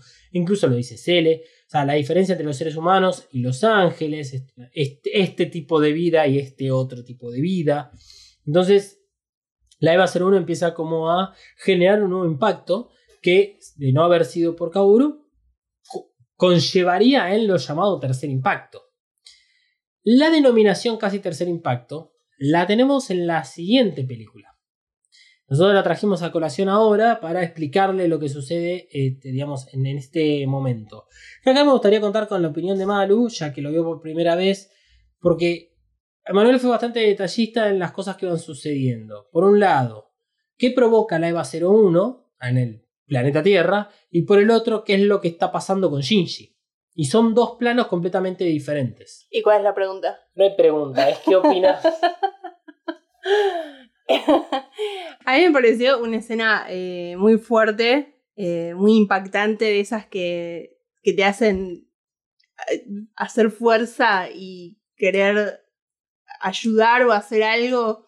En un momento creo que me, me moví un poco como diciendo, ay, necesito hacer fuerza yo también y, y poder ayudar a pobre Shinji. Es el momento épico de la película. Sí, sí, sí, sí. Eh, nada, eso. Muy, muy impactante y me gustó mucho. Sí, no para de crecer en ese momento. La pregunta que te voy a hacer ahora, para ser más específico, o sea, ya, conocemos tu opinión, la pregunta va a ser, ¿cómo eh, percibiste todo lo que sucede con Shinji Rei y lo que está sucediendo por fuera? Porque en definitiva, lo que tenemos es un poco lo que explicó Manuel, la, EVA 01, o sea, un Evangelion gigante enorme y atrapando con su campo a un ángel muerto que está ahí. ¿Y cómo es que él logra extraer a Shinji, a Rei? ¿Cómo es que él logra darle la mano? O sea, todo eso, ¿cómo te pareció? Eh, un hechicero lo hizo. Es un hechicero lo hizo. Vos, Emanuel, ¿qué opinión tenés? Un hechicero lo hizo eh, y hablemos mejor de esto en un episodio de teorías. Ok. Ok. Bueno, me gusta la iniciativa de Manuel, primero para no tener que contarlo ahora y segundo porque va a ser más fácil el episodio de teorías. Pero hay otros pormenores que van pasando. Efectivamente, la EVA 01, magia de por medio, teorías de por medio, lo que logra es extraer el núcleo de la EVA 00 dentro del núcleo de Ceruel. Eso es lo que hace. Y hay una escena en la cual finalmente con el brazo derecho la EVA 01 saca el núcleo y tiene el núcleo en la mano derecha, digamos, por detrás de su cabeza. Y con la otra mano todavía teniendo el cuerpo de Ceruel. Y después lo que explota, que es Ceruel, no hay una explosión en forma de cruz como pasa con otros ángeles. Fíjense que con Bardiel pasa lo mismo. No hay una explosión en forma de cruz, sino que está el arco iris presente, que es uno de los sinónimos que siempre usamos para determinar cuando el ángel murió. El otro es la sangre. La sangre estalla, pero se forma en rey. Y esto es importante de identificar en este momento. Cuando un ser toma la, la forma de rey, es porque lo absorbió o tuvo algún contacto. Si no, no toma la forma de rey porque sí. Nuevamente, cosas que pasan en la tercera película. Pero hay gente que dice, ah, no, es rey, es rey porque es rey, porque parece rey. Sí, pero para eso tiene que haber ha- habido un contacto previamente. No se mimetizan porque sí. O sea, Sí, o, o qué rey es. sí, no importa qué rey es o lo que sea. Pero la gigante rey que vamos a ver en la tercera película. Porque algo pasó. No puede aparecer ahí nomás. ¿Sí? Y este. Es importante mencionar Lilith y lo del huevo que decía Manuel. Eh, el Geofront está construido dentro de la, luna negra de, Lilith. O sea, es, es todo. es como que tiene varias etapas y el Geofront es parte de la luna negra de Lilith. Y eso tendría que salir porque es donde van a ir a parar todas las almas. Todavía no se llegó a esa parte. Pero veremos en la tercera película que hay grandes cambios en lo que va a ser próximamente NERV. Así que este, con eso, bueno, te- terminamos lo que es la parte de impactos. Hablamos del segundo impacto, hablamos del casi tercer impacto que va a ser bautizado en la siguiente película. Y así es como termina esta película. Termina con un punto culmine donde todo estaba a punto de irse a la mierda, con un arrisco, digamos, dándonos datos técnicos y diciendo qué es lo que está pasando, con una Misato eh, victoriando por Shinji y porque vaya a hacer lo que tenga que hacer Shinji, o por lo menos lo que él cree que tiene que hacer. Lo que pasa es que Shinji llega a este punto muy inestable, muy, muy difícil la situación de Shinji. Llega muy enojado con respecto al padre, llega muy enojado con respecto a lo que pasó con Asuka, enojado consigo mismo incluso, encuentra su, su digamos, energía, su impulso para, para subirse a la EVA 01 y se va de mambo. Este es el punto.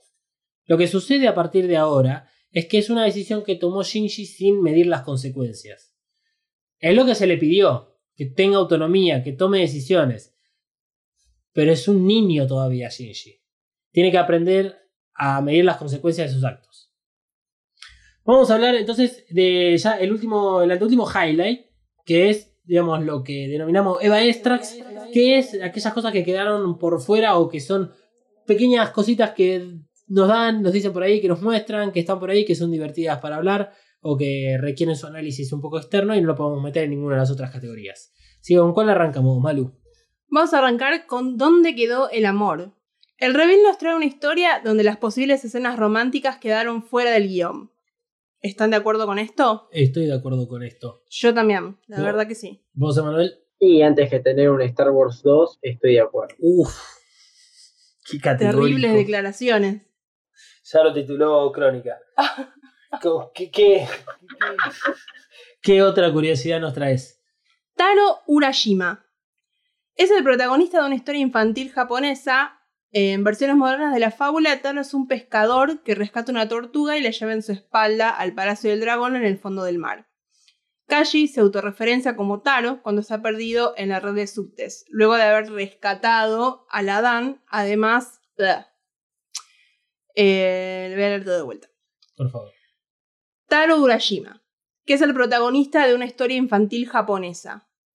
En versiones modernas de la fábula, Taro es un pescador que rescata una tortuga y la lleva en su espalda al Palacio del Dragón en el fondo del mar. Kaji se autorreferencia como Taro cuando está perdido en la red de subtes, luego de haber rescatado a la Dam. Además, se lo lleva a Ikari al Geofront, que está en lo más profundo de Tokio 3. Sí, bueno, estas son las pelotudeces. Como, e- este es como el punto de la operación Yashima del episodio anterior. Ahora nos trajiste la, la historia de eh, Taro Urashima. Este, que es lindo, no sé, a mí siempre me gustó. Es simpático, Es sí. simpático. En el reveal, los ángeles no tienen nombre, solo la identificación numérica de acuerdo a su aparición. Recordemos que en el anime, en el episodio 14, a través del informe de Cele, es que nos informan de los nombres de los ángeles. Entonces, para el reveal corresponde usar solo los números de los ángeles, pero nosotros vamos a seguir usando los nombres de los ángeles que conocemos y solo los números cuando sea un ángel nuevo. Sí, porque si no va a ser un bardo. O sea, esto lo podíamos haber aclarado en el episodio anterior. No lo hicimos porque no había ningún ángel nuevo.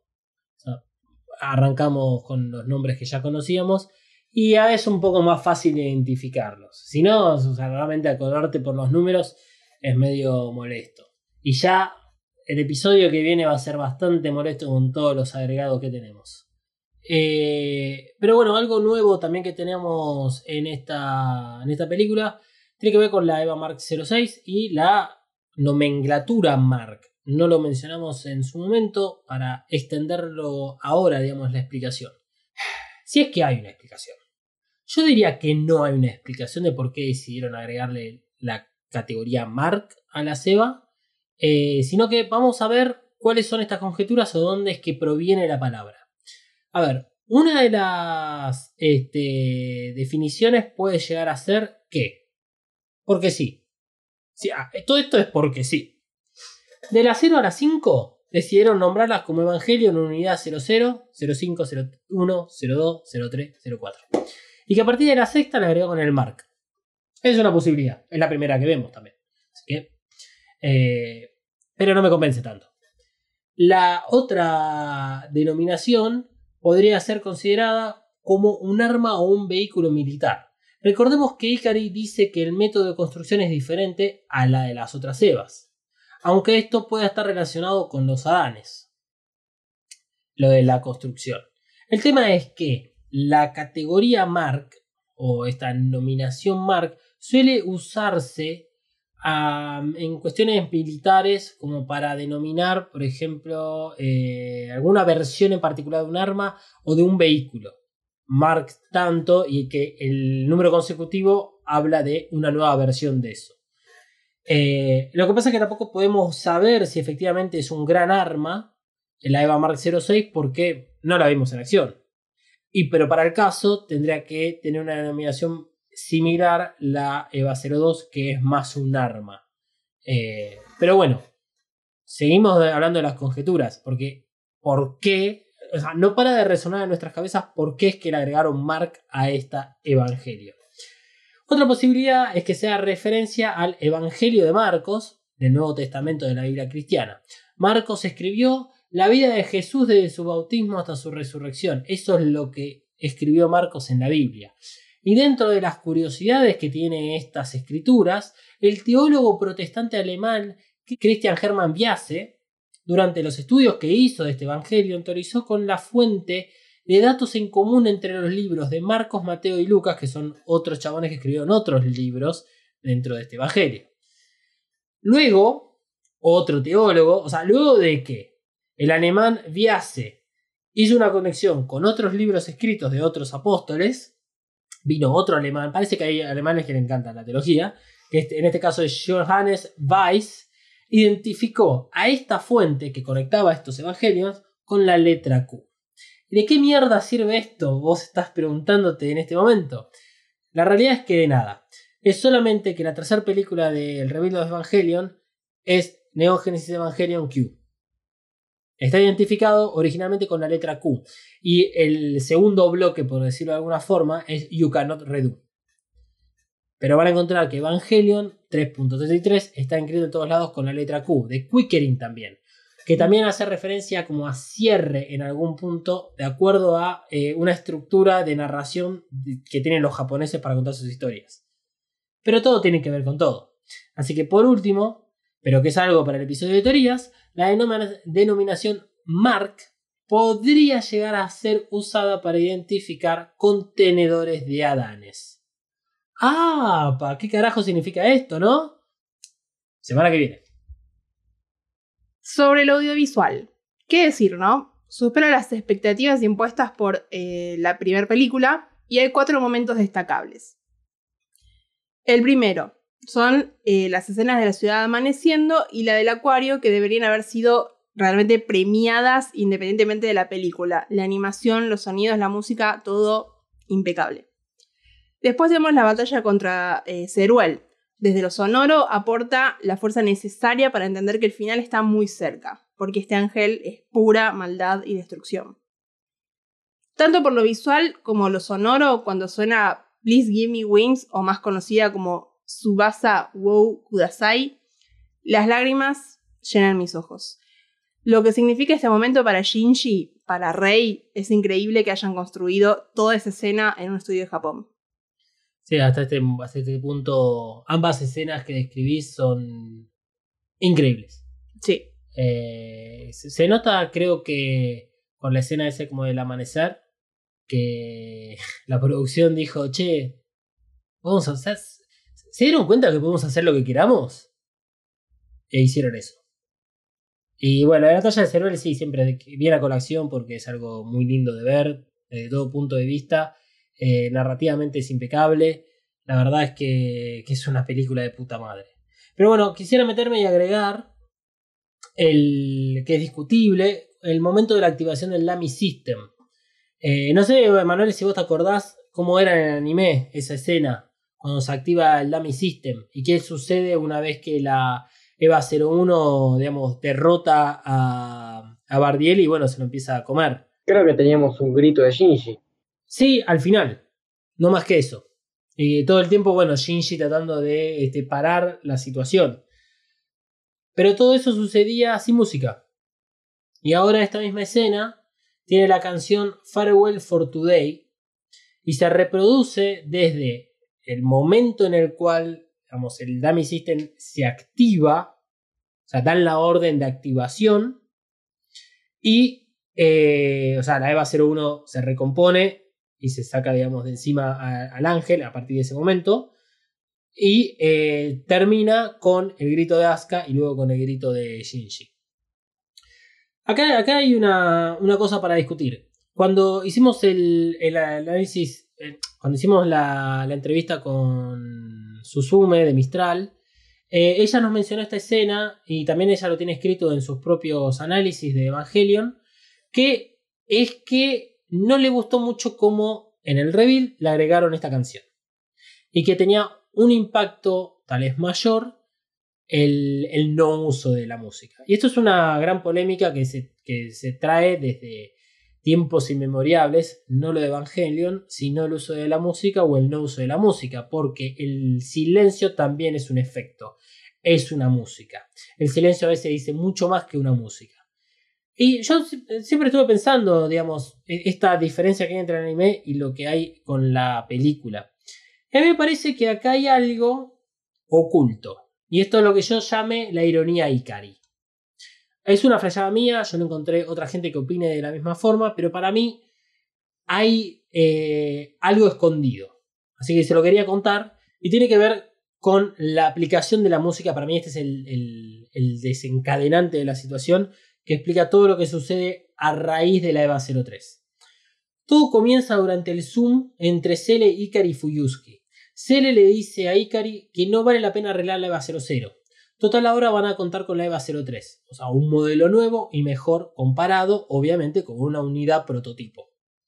Ikari se muestra reacio ante esta directiva y cuando cortan el meeting le dice a Fuyuski que deberán acelerar el despertar de la EVA 01. Acto seguido, se organiza, de acuerdo a los planes de Cele, las pruebas en la EVA 03, que finaliza con la destrucción de la misma y una sonrisa de Ikari. ¿Acaso Ikari planeó la destrucción total de la EVA 03 con tal de producir su propio plan? Yo creo que es muy probable, porque calza como limona empanada tucumana en el perfil de este personaje. Y ya que estamos en este punto, Cele le informa sobre su plan a los capos de NER durante esa reunión que yo decía. Y cito, el verdadero Evangelion, que decíamos, con su nacimiento y resurrección de Lilith, la hora de nuestro pacto habrá llegado. Los rituales requeridos deberán llevarse a cabo antes de eso para el proyecto de instrumentalización humana. O sea, Cele, dada esta interpretación, quiere usar a la EVA Mark 06 y hacer cumplir el pacto que tienen o con Lilith o con algo o alguien más. Cualquiera sea el caso, Lilith está metida en el medio y Cele pretende hacer varios rituales que veremos qué pasa en la tercera película. Pero, este, que esto tiene que ver con el post casi tercer impacto, digamos. Pero hay todo un entramado acá que siempre se nos mostró de una forma extraña. Pues la figura de Cele no tiene tanta presencia en estas películas porque no están ellos, están los monolitos. Vimos que aparecen en la luna, vimos que aparecen en esta reunión, no tienen mucha más incidencia. Sabemos que Cele tiene su agenda, sabemos que tiene su plan, sabemos que Iker y Fuyuski tienen su propio plan. Pero es como muchas casualidades que se presentan en relación a la EVA 04 explota. Tanto Fuyuski como Ikari miran con unos ojos extraños la explosión esa. Parecen no haber tenido que ver ellos. Y ni siquiera Kashi. Pero sabemos que algo pasó eh, con la EVA 05 y el ángel número 3 en Bethany Base. Porque Kashi sale de ahí y le lleva algo a Ikari. Entonces ahí sí hay una conexión. Pero con la EVA 04 no. ¿Y qué es lo que genera la explosión de la EVA 04? Primero, que bueno, están experimentando con el órgano S2 y buscando la autonomía de las Evangelion. Segundo, que obliga a, la, a Estados Unidos a dejar a la EVA 03 y se la mandan a Japón. Cuando se la mandan a Japón tienen que hacer valer el Tratado del Vaticano. Por lo tanto, la EVA 02, que es la que menos le importa a Ikari, queda en confinamiento.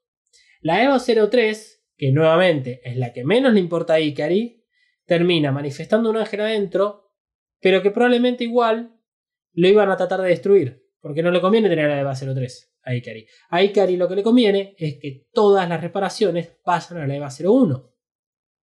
¿Y qué busca Ikari con la destrucción de eh, Bardiel? O en todo caso, ¿qué busca Ikari con el buen funcionamiento del Dummy System?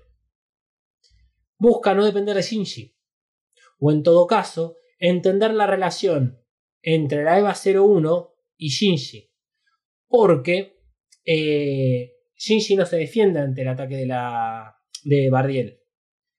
Y es Ikari quien toma la decisión de, ahí sí, proteger, proteger al piloto en pos de la destrucción del ángel. Cosa que no sucede con Ramiel. Y por eso ya la semana pasada te discutía eso, Manuel. Por el, por el tema este de que Ikari siempre está jugando con su agenda. Y no importa si está el hijo o no está el hijo.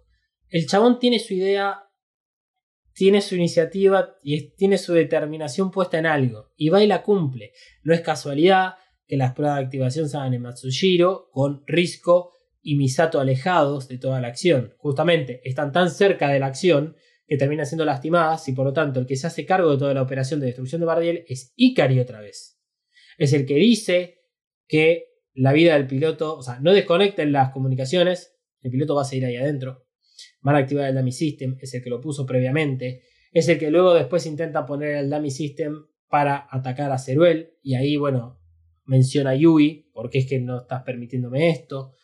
No conocemos de dónde igual, cuál es la, inteligencia artificial que hace funcionar el dummy system, no se sabe si es tipo una copia de Rey o como se ha especulado en otros episodios del anime, copias de Kaboru. Pero hay algo detrás de esto. Y la música para mí forma parte de este juego de Ikari. Esta música para mí viene a representar algo completamente contrario a lo que está sucediendo, porque es el plan de Ikari y está puesto en los ojos de Ikari. Es tan, digamos, obvia la presencia de Ikari que el rediseño que tuvo el Dummy System es que toma los controles literales del control de la EVA 01 y le agarra las manos a Shinji. Y es Ikari el que está manipulando toda la situación. Y para mí, esta música viene a representar eso. Viene a romper con lo que conocíamos y viene a desenfocarnos de la situación. Que la situación es acá está pasando algo que Ikari quería que pase. Acá vemos el triunfo de Ikari por sobre Cere. Wow. Wow. Ok. Eh, interesante teoría. Gracias, gracias. Eh, bueno, finalmente he contribuido con el Lord de Evangelion. Quedan un par de cositas más eh, en, esta, en este highlight de Eva Extras. Así es. ¿Qué pasó con Pem Pem? No solo qué pasó con el pingüino favorito de algunos, Mm. sino además qué pasó con Toshi, Sakura y Kensuke. La última imagen de los cuatro juntos se da en la situación de una explosión debido al ataque de Ceruel. A los cuatro se los ve eh, junto a otros ciudadanos de Tokio 3 que estaban siendo trasladados a los refugios. ¿Seguirán vivos? Mm, veremos qué nos depara la siguiente película. Carita de Mirta Legrand. Mm, Mm, mm, mm, mm, mm. mm. Puede ser. Hay, eh, eh, acá vos mencionás algo respecto a los ciudadanos. Y ahora me vino la imagen, eh, una, una- una escena del momento del amanecer, que también mencionabas antes en relación a visual. Y nos muestran muchas imágenes de los ciudadanos de Tokio 3. O sea, de estos otros que viven, que no son de Nerd. Sí, que muestran que hacen vida normal, como si, bueno, como acá la gente que cree que no existe el COVID está en cualquiera. Y bueno, no sé, hay que, hay que continuar la vida. Hay que seguir igual, vida. ¿qué vamos a hacer? Es zarpadizo, so- solo que bueno, yendo a un refugio al otro cada dos por tres. Claro, sí, es medio una paja. Es bastante una paja. Y por último, tenemos las distancias. Que, oh my god, más obvio, imposible esto. En todas las escenas que Ikari tiene con otros personajes, exceptuando a Fuyusuki, se lo ve siempre solo y alejado. Por ejemplo, eh, cuando está comiendo con Rei o cuando lo despide a Shinji. Y además se lo ve siempre desde abajo, como imponente, Pero por supuesto. siempre enfocado desde abajo. Como que Eh. es más, más grande, más importante, y bueno. Lo sí. es. Número uno, es hombre. Claro. Tiene el reconocimiento que se merece. Solamente por haber nacido varón. Y hablando de otros varones, hombres heterosexuales cis. Emanuel, ¿qué tenemos para la próxima película? Danos el último highlight, por favor. ¿Qué necesitamos saber para la próxima película? Lo primero, y probablemente lo único importante, es que el avance de la tercera película no va a formar parte de la tercera película. O sea, los hechos que a nosotros se nos muestran sí sucederían, pero no se los lo van a mostrar. Nos van a mostrar el desarrollo de lo que nosotros vimos. O sea, vos me estás diciendo que eh, nada de todo esto sirve. ¿Todo este episodio fue al pedo a esta altura? No, el avance. Ah, el avance solamente. Sí, sí, imagino que sí. Si vieron, si ya vieron la, si ya viste la película la tercera, ya sabés que el avance no, no va más. Pero como dice él, que es lo más importante, sí sucedió. Sí, sí pasó lo que nos mostraron. ¿Qué más? ¿Qué más necesitamos saber para la próxima película? La historia de la tercera película no tiene ninguna similitud con el anime o con el manga. Es una historia diferente. Eso es una ventaja, entonces. Ahí vamos a tener una ventaja para analizar toda la tercera película. No, no creo que estemos todo el tiempo diciendo, pero en el anime, pero en el manga, pero en esto o aquello. Y es algo bueno también. Entendámoslo como algo positivo. Vamos a tener una nueva historia. Finalmente, después de dos películas, vamos a entender de que esta es una nueva historia. Por si no lo entendieron todavía. Eh, y por último, el personaje de Mari es de acá en adelante completamente incierto, es todo nuevo y no sabemos nada y no hay que teorizar sobre el personaje de Mari de acá a la siguiente Me parece bien, me parece bien porque no nos vamos a enganchar en eh, efectivamente si todas estas cositas nuevas son perdurables en el tiempo o si son nuevas porque es exactamente lo nuevo que trae esta historia. Y no necesariamente personajes nuevos nos representan la nueva historia. Acá lo que hace Evangelion es usar los personajes que ya conocemos y de ahí generar la historia nueva. Aprovechan porque, bueno, vendemos un muñequito nuevo más, porque tal vez nos aporta algo más a la historia, está bárbaro. Pero no son de estos personajes tampoco que sean tan principales. A menos que, bueno, la cuarta película cierre los labios que en este momento estoy utilizando para hablar y me la manda a guardar con respecto al personaje de Marie. Pero en la tercera película te podemos asegurar esto que te decía Manuel. ¿Algo más que, que sea necesario para saber la próxima película? ¿O ya con esto me parece que es bastante claro? Yo creo que ya son suficientes spoilers. El podcast no termina acá. Seguí a Evacast, En Instagram y Twitter. arroba evacast-pod. Eh, este ha sido el episodio hasta el día de hoy. Eh, ya hemos recorrido, hicimos el resumen, hemos recorrido por todos los highlights, hablamos un poquito de figuritas, hicimos un montón de cosas, pero también hicimos una serie de preguntas por nuestras redes sociales, eh, así como hicimos con la primera película. Y acá, bueno, vamos a decir la verdad. Vamos, a- vamos acá.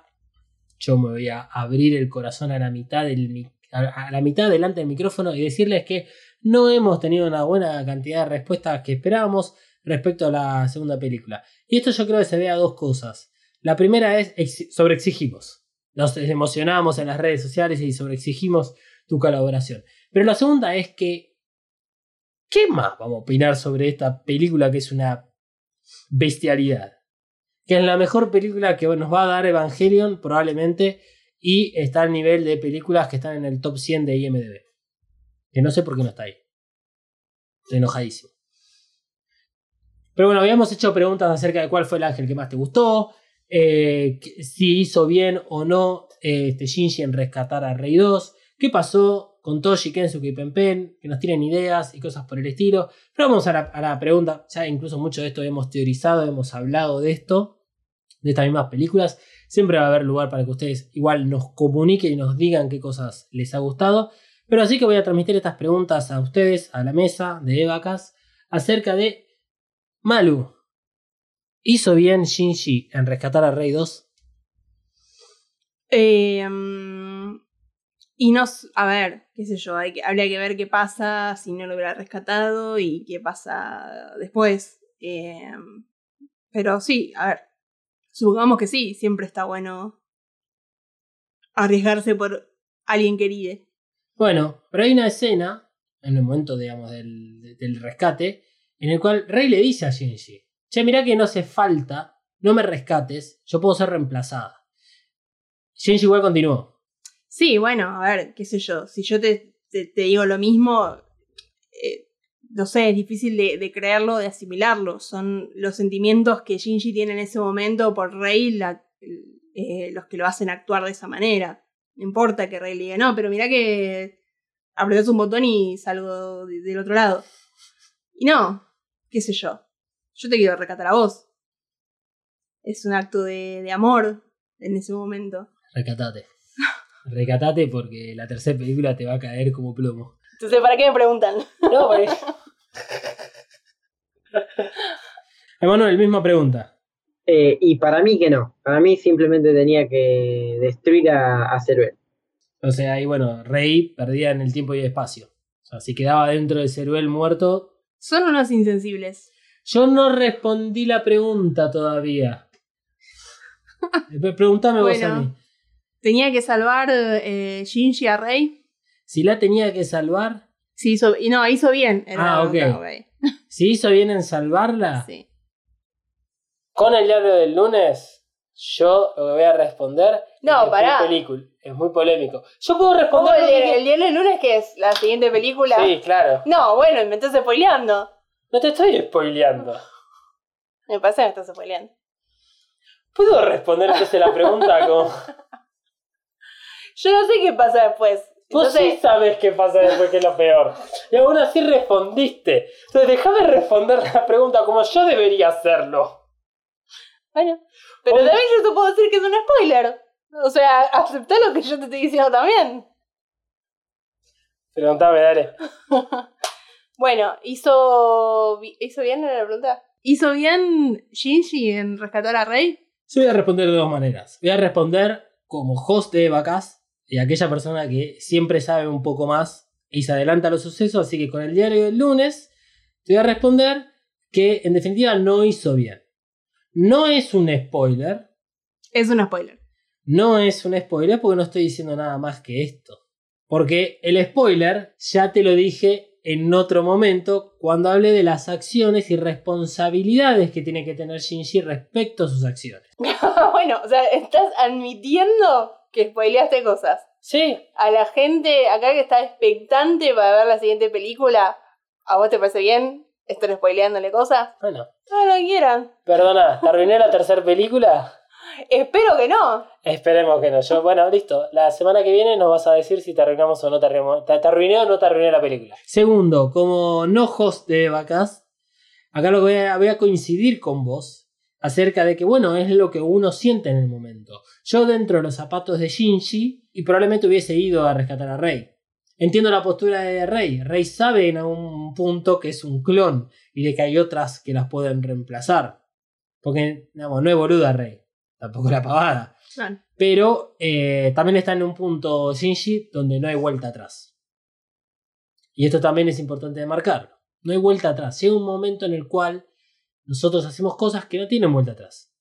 No se puede, como en este episodio, digamos, sacar las partes que quedaron mal grabadas o que nos puteábamos, digamos, fuera del aire. Que son muchas. Que son muchas, porque acá yo bardeo, me bardean, nos bardeamos todos. Bueno, ¿cuántos visatos le ponemos a la película? Vamos con De- otra de las preguntas que hicimos en las ¿Cuántos de redes. cuántos? Poné la, cantidad de, mi- poné la cantidad de misato que quieras. No hay límite. Em, yo le voy a poner 4.5 misatos. ¿Qué partes de Misatos conforman la 05? El, el pelo. El pelo de Misato. Entonces son cuatro Misatos y el Y pelo de. Misato. Que no, Misato. que no es eh, poca cosa. O sea, tiene un, un pelazo. Tiene un pelazo. Obviamente. Emanuel, ¿cuántos Misatos le das a Evangelion 2.2 You Cannot Advance? Y 4.5 pisatos de cine. ¿También el pelo o otra parte? Eh, no, yo me quedo con la boina. Ah, a vos te gusta la Misato que usa la boina. Y me da más gracia nada más. Te da más gracia, ok. Él, él, él es el insensible.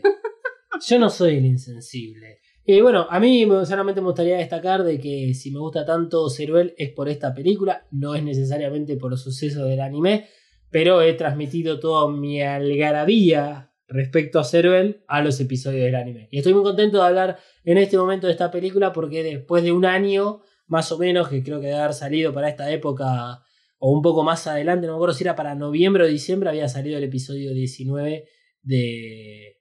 Este, era en verano, porque nosotros, lo, recuerdo, lo grabamos maratónicamente porque nos teníamos que ir y no íbamos a estar para grabarlo en el medio.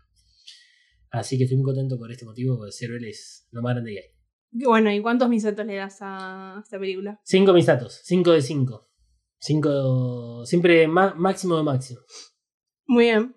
Esta película cierra por todos lados. Perfecto. Bueno, está bien, listo. O sea, a, ustedes les festejo todo, a mí no me festejan nada. O sea.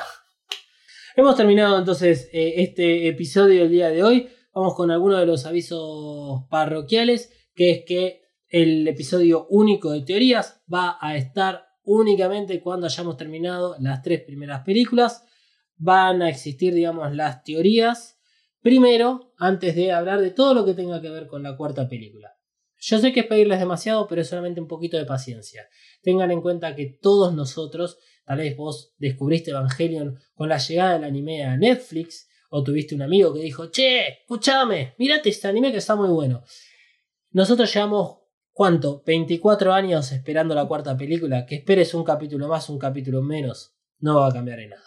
Así Por que- suerte no me la van a spoilear a la cuarta película. Viste, terrible, terrible.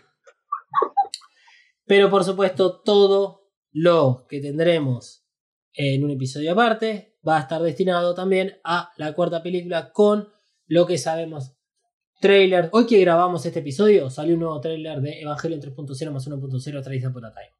Va. Mirá la que te tiré. Todavía no lo pusimos en las redes sociales, lo vamos a estar compartiendo ahora. Yo no lo vi todavía, porque estuvimos abocados a la grabación de este episodio. Fíjate el, el- el- ah, el esfuerzo que hacemos por hacer Evacas.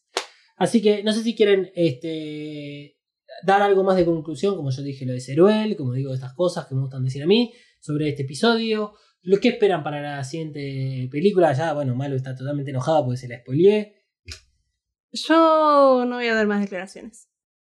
Hasta que no te paguemos, no más declaraciones. Emanuel, vos, ¿algo más que quieras decir en este final del episodio? No, no. No, para nada. Bueno, porque es así. Es así. Si ustedes buscan las redes sociales de Manuel, que es arroba katsuragi399, lo único que van a tener es no, silencios o inactividad.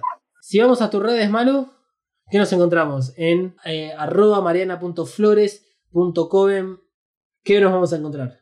Eh, van a encontrar muchos gatitos, así que yo creo que ya por eso vale la pena. Por supuesto. Y si me siguen a mí, arroba dalma-ndg.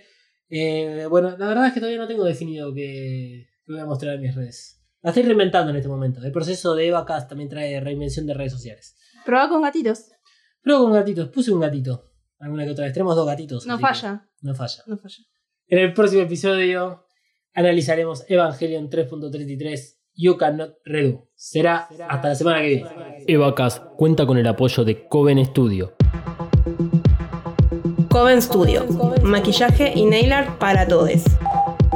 Desata tu magia entrando en tiendacoven.empretienda.com.ar. Pedí tus Present Nails personalizadas y recorre la tienda virtual.